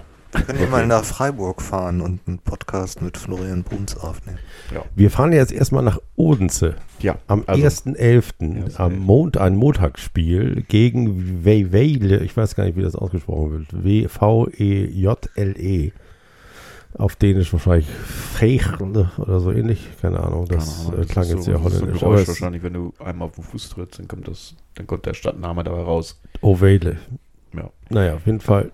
Obwohl die J wird ja wie äh, Ei gesprochen. Also 3 Ö heißt ja die Insel, auf der ich mich Aber drehen kann. Ist das wirklich der Gegner? Weil die haben, Weile wahrscheinlich. also ich meine, das ist auch die Mannschaft, wo sie jetzt tatsächlich, als ich äh, letzte Woche da war, Ach, dann In war der das die. haben sie tatsächlich diese Mannschaft, die sind Tabellenletzter, haben sie 5-0 geschlagen. Also Dense hat 5 zu 0 gegen wer hier gewonnen? Ich glaube, ich, oder die haben, sind schon in der Rückrunde dann, oder haben die im Pokal oder was auch immer. Nee, dann habe ich mich verlesen. Dann ist das jemand anders. Auf jeden Fall fahren wir dahin, weil uns der Verein freundlicherweise eingeladen hat. Ja, spannend. Und ähm, werden uns in Odense auch noch zwei Brauereien angucken. Und dann gehen wir zum Spiel. Und wir werden, wenn alles klappt, auch Musik, ein Musikkonzert wahrnehmen. Und eine Lesung von Jonas Eikers. Ist das so? So heißt der doch, oder? Der diese, groß, diese großartigen queeren Geschichten gerade veröffentlicht hat, der ist auch aus Kopenhagen. Ah. Ich wollte jetzt nur noch einen Dänemark-Bezug herstellen. Dänemark Betu ist. Auch wenn wir irgendwie leider keine ähm, ähm, Bücher-Chip-Liste, sondern nur eine Dingensliste Aber haben. wir können ja, wir sind ja, äh, wir haben ja einen Tellerrand, der schwappt ja in alle Richtungen über. Das heißt, äh, also das lohnt sich tatsächlich, den zu lesen. Der ist auch weltweit irgendwie gefeiert oder was heißt weltweit, europaweit zumindest. Und das sind ganz interessante, magisch-realistische Kurzgeschichten, die der geschrieben hat. Cool. und hat dafür auch Preise gewonnen und die haben so einen queeren Touch, aber auch nicht nur und sind auch teilweise strange und, und wirklich sehr magisch realistisch, fast in sowas surrealistisches auch schon übergehend. Jonas Eika heißt er. Ah, okay. Und das, die, die, die kann man also insofern auch relativ schnell, schnell weglesen und zumindest in mir haben die noch sehr, sehr lange gearbeitet, diese Geschichten. Und nicht nur in mir, also der hat auch lauter gute Kritiken gekriegt, wo ihr die ganze Zeit von Dänemark redet und es zwar eigentlich völlig bescheuert ist, denn zu überlegen, was ist denn sonst noch so dänisch, ähm, ähm, dachte ich, werfe ich den jetzt trotzdem auch Ja, nochmal ein, weil das einfach auch ein super. guter Literaturtipp ist. Nach der Sonne heißt das Buch. Nach der Sonne. Und das Also heißt so, weil, weil er so Poolboys in, in irgendeinem fiktiven Mexiko in einer Geschichte die Hauptrolle spielen lässt. Ah, okay. Also Leute, die ja so die Liegen zuweisen und Handtücher verteilen und so. Da habe ich sofort so ein, ich war ja irgendwie im letzten, nee, oder was dies Jahr, ich glaube dieses Jahr sogar, oder letztes Jahr bei so einer David Hackney Ausstellung. Und das ist ja auch immer gerne mit Poolboys und, und, Die sind so geil, der Splash. und ich fand das, also das ist für mich sofort wieder, also so 80er oder wie auch immer. Und Das ist ja sogar noch aus den 60ern, was Oder der da so 70 ja, oder noch, ja, also von, von seinem Zeitfenster ja. Wobei ich für die, die Bilder finde ich tatsächlich sehr, sehr erfrischend, sozusagen. Weil die halt auch so farb, farbenfroh und so wirklich toll sind. Kennst du das Buch über die Geheimnisse großer Meister von ihm? Das Mhm. hoch umstritten ist. Äh, Achso, jetzt muss ich ja weiter erzählen. Das ist ähm, ähm, das Buch von David Hockney, einer der großen Maler des 20. Jahrhunderts, eher so aus der Pop-Art-Ecke, da wird er eher verortet. Hat ein Buch geschrieben über die Geheimnisse der alten Meister, wo er versucht nachzuweisen, dass Leute wie Caravaggio ähm, optische Hilfsmittel benutzt hätten, um ihre ähm, ähm, Bilder überhaupt so, so fast schon fotorealistisch malen zu können. Sowas wie Kamera Obscura und Kamera Lucida. Und die Beweisführung ist tatsächlich irgendwie bestechend.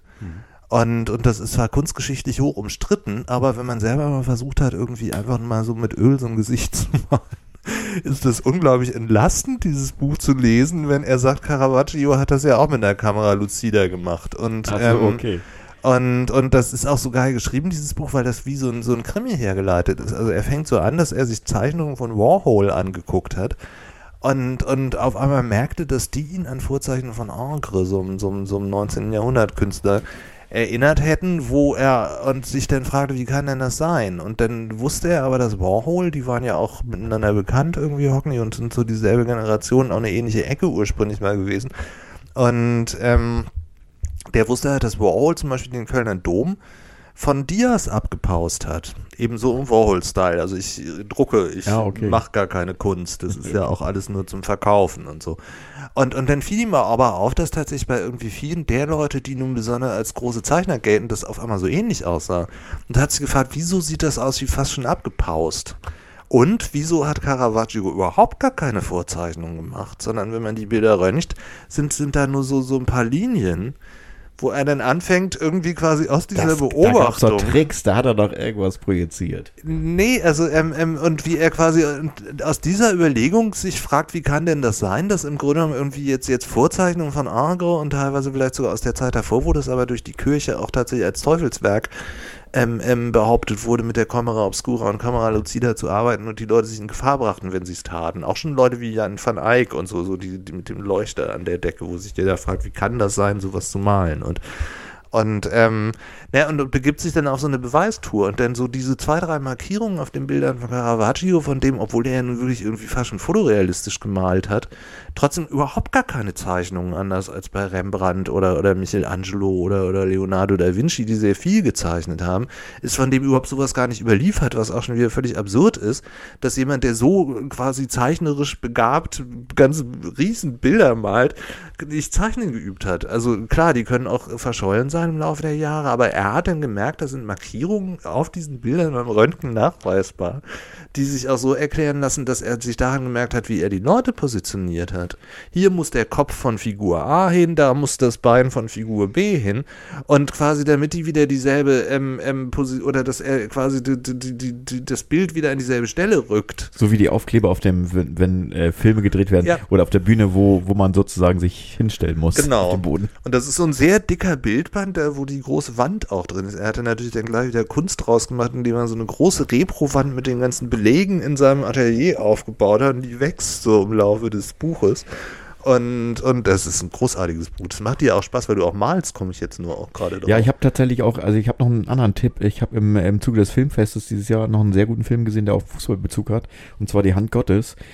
Ein italienischer Film, der über die Tatsache spielt, also es ist eine Familie, die zu der Zeit beleuchtet wird, die in Neapel lebt und ähm, wo dann tatsächlich dieses äh, Momentum kommt, dass äh, Diego Maradona tatsächlich nach Neapel wechselt und wo alle gesagt haben, der geht nie nach Neapel und äh, der Barcelona oder was auch immer der machen wird, der so viel Geld kriegen sie irgendwie nie hin.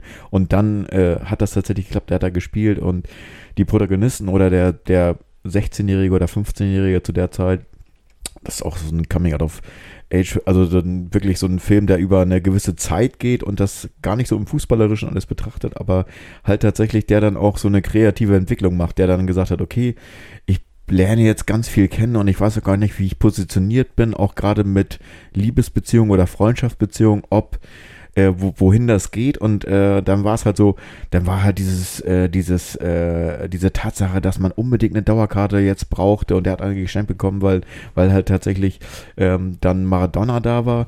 Das spielt dann aber gar keine Rolle, weil er dann äh, in der Stadt tatsächlich so, äh, so irre mitgenommen wurde von der Tatsache, dass dann, äh, ich glaube, Fellini in der Stadt war und einen Film gedreht hat und noch ein anderer Filmemacher auch, der sehr bekannt war, anscheinend in Süditalien und wohl auch aus Neapel kommt, mir fällt jetzt der Name nicht ein.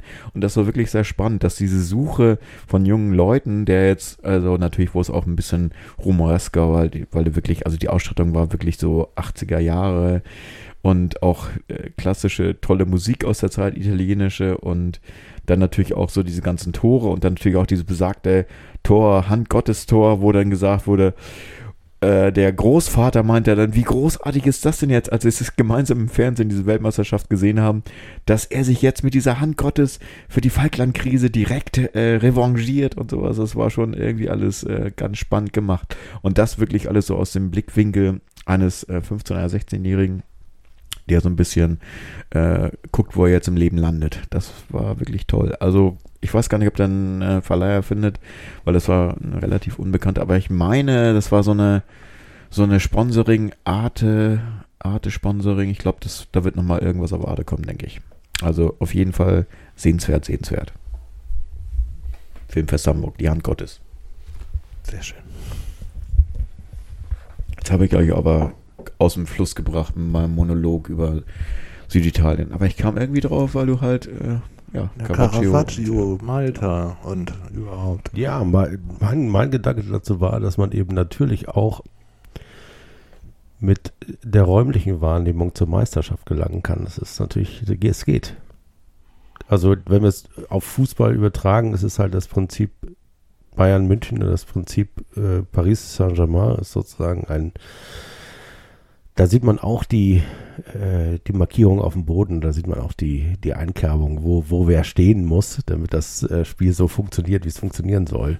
Und da wären wir wieder beim Stil des FC St. Pauli, bei dem ich mir wirklich wünschen würde, dass der, dass man diese Markier, dass, dass diese Markierungen zwar da sind, aber dass das Wichtige der Raum ist, aus aus diesen Vormarkierungen ausbrechen zu dürfen. Also es auch Na, so zu improvisieren, dass es vielleicht tatsächlich vielleicht magisch oder surreal wird. Gern. Also so weit sind wir noch nicht. Ne? Also unser Spiel ist noch nicht surreal. Es ist noch nicht. Nee, aber so ein äh, gewisser magischer Wahnsinn. Realismus bricht da. Das ist ja eigentlich überhaupt auf die Idee, war ich noch gar nicht gekommen, den magischen Realismus auf den magischen FC zu beziehen, aber das ist ja eigentlich naheliegend. Ne? Ja, eigentlich schon, finde ich auch. So, auch wenn das ja eher so die südamerikanische Literatur vor allem macht.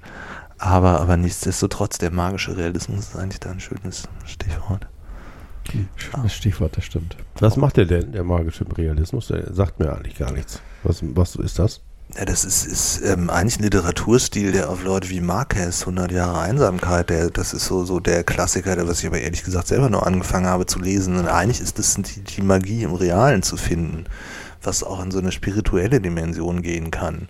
Und dadurch dann aber auch tatsächlich irgendwie, wenn du die Magie im Realen siehst, dann dürfen auch, auch Geisterahnungen und ähnliche Dinge auch mit auftauchen. Und Trolle, die man übrigens in, in äh, also Friesen leben in einer Welt, in der es Trolle gibt und Erscheinungen auf der Nordsee und im Dänische Wind. auch. Dänische Trolle gibt es auch. Dänische Trolle gibt es auch. Aber deswegen, also deswegen kann Schulle bei aller Bodenständigkeit, die ihm ja auch nachgesagt wird, kann er ja, also das, das ist ja, ist das, der ist ostfriesische ja, Zweig des magischen Realismus. Das ist quasi der ostfriesische Zweig des magischen Realismus.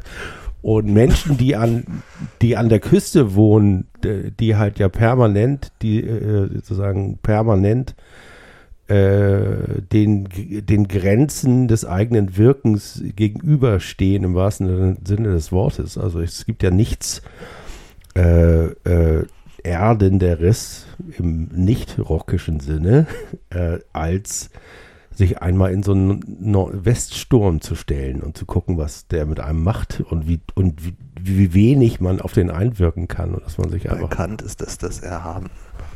Was? Bei Immanuel Kant ist das das Erhaben, denn das macht er irgendwie am Sturm klar.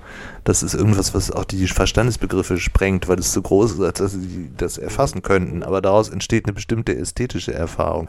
Ich glaube, die Erfahrung haben heute die Heidenheimer gemacht, als sie auf einmal drei Tore von fünf Minuten erfahren haben. Und das war ja schon auch irgendwie magisch, ehrlich gesagt. Ja, das war magisch. Die Das- aber die, die, die, die aber aus einer, das, deswegen sage ich, also die, die Abwesenheit von Angst ist einfach so wichtig dabei.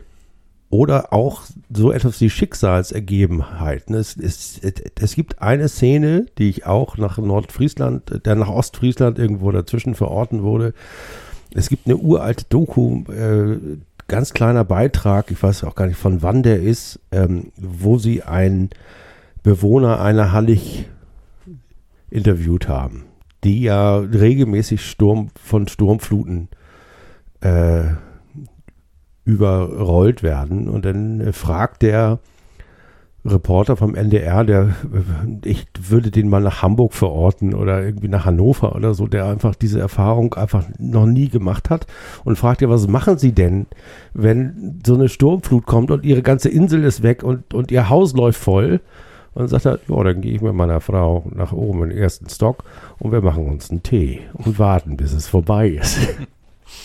und das ist einfach, das ist einfach eine, so, wenn man die einmal gesehen hat, ich weiß nicht, ob es die bei YouTube gibt oder so, das können wir mal gucken, ob es die gibt, aber äh, diese, äh, das ist ja kein, das ist ja keine Schicksalsergebenheit, das ist, da steckt ja unglaublich viel Weisheit drin, also auch im Sinne von, wenn es gut geht, dann geht es auch vorbei und dann kann ich in der zweiten Halbzeit eben erst diese Magie, Magie entwickeln, aber die gibt es nie ohne den Realismus vorher, meinetwegen auch eine Art von Fatalismus, zu sagen, ja, das ist jetzt eben so, dass wir 1-0 zurückliegen und keinen Zugriff haben.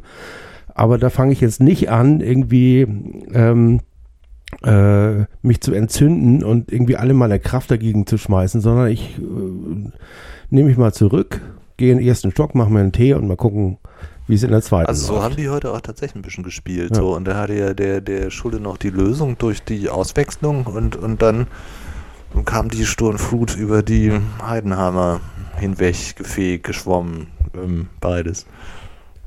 Ja. Schön. Wie viel haben wir dann eigentlich schon? Ja, glaube, wir sind sind schon durch, alle, die bisher äh, bis hierhin mitgehört haben. Die Vielen sind- herzlichen. Dank.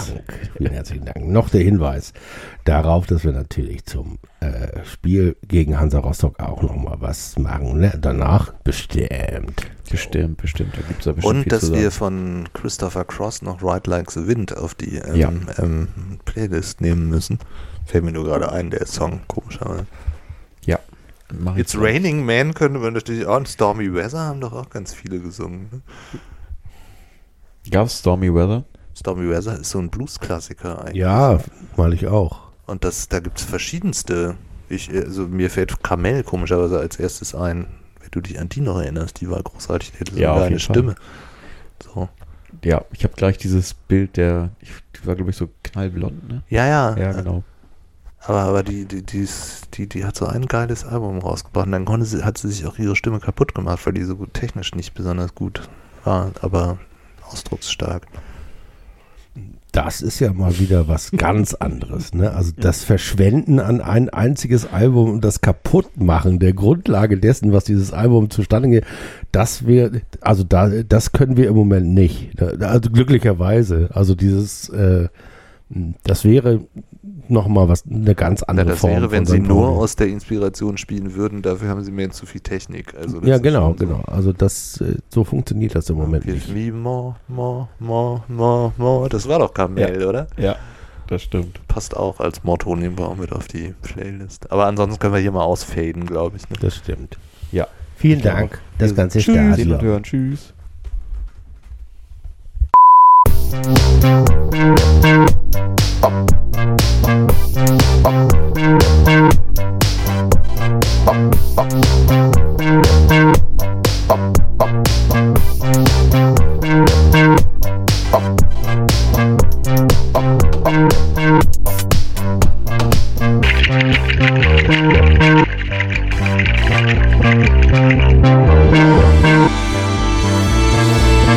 St. Pauli Pop Podcast.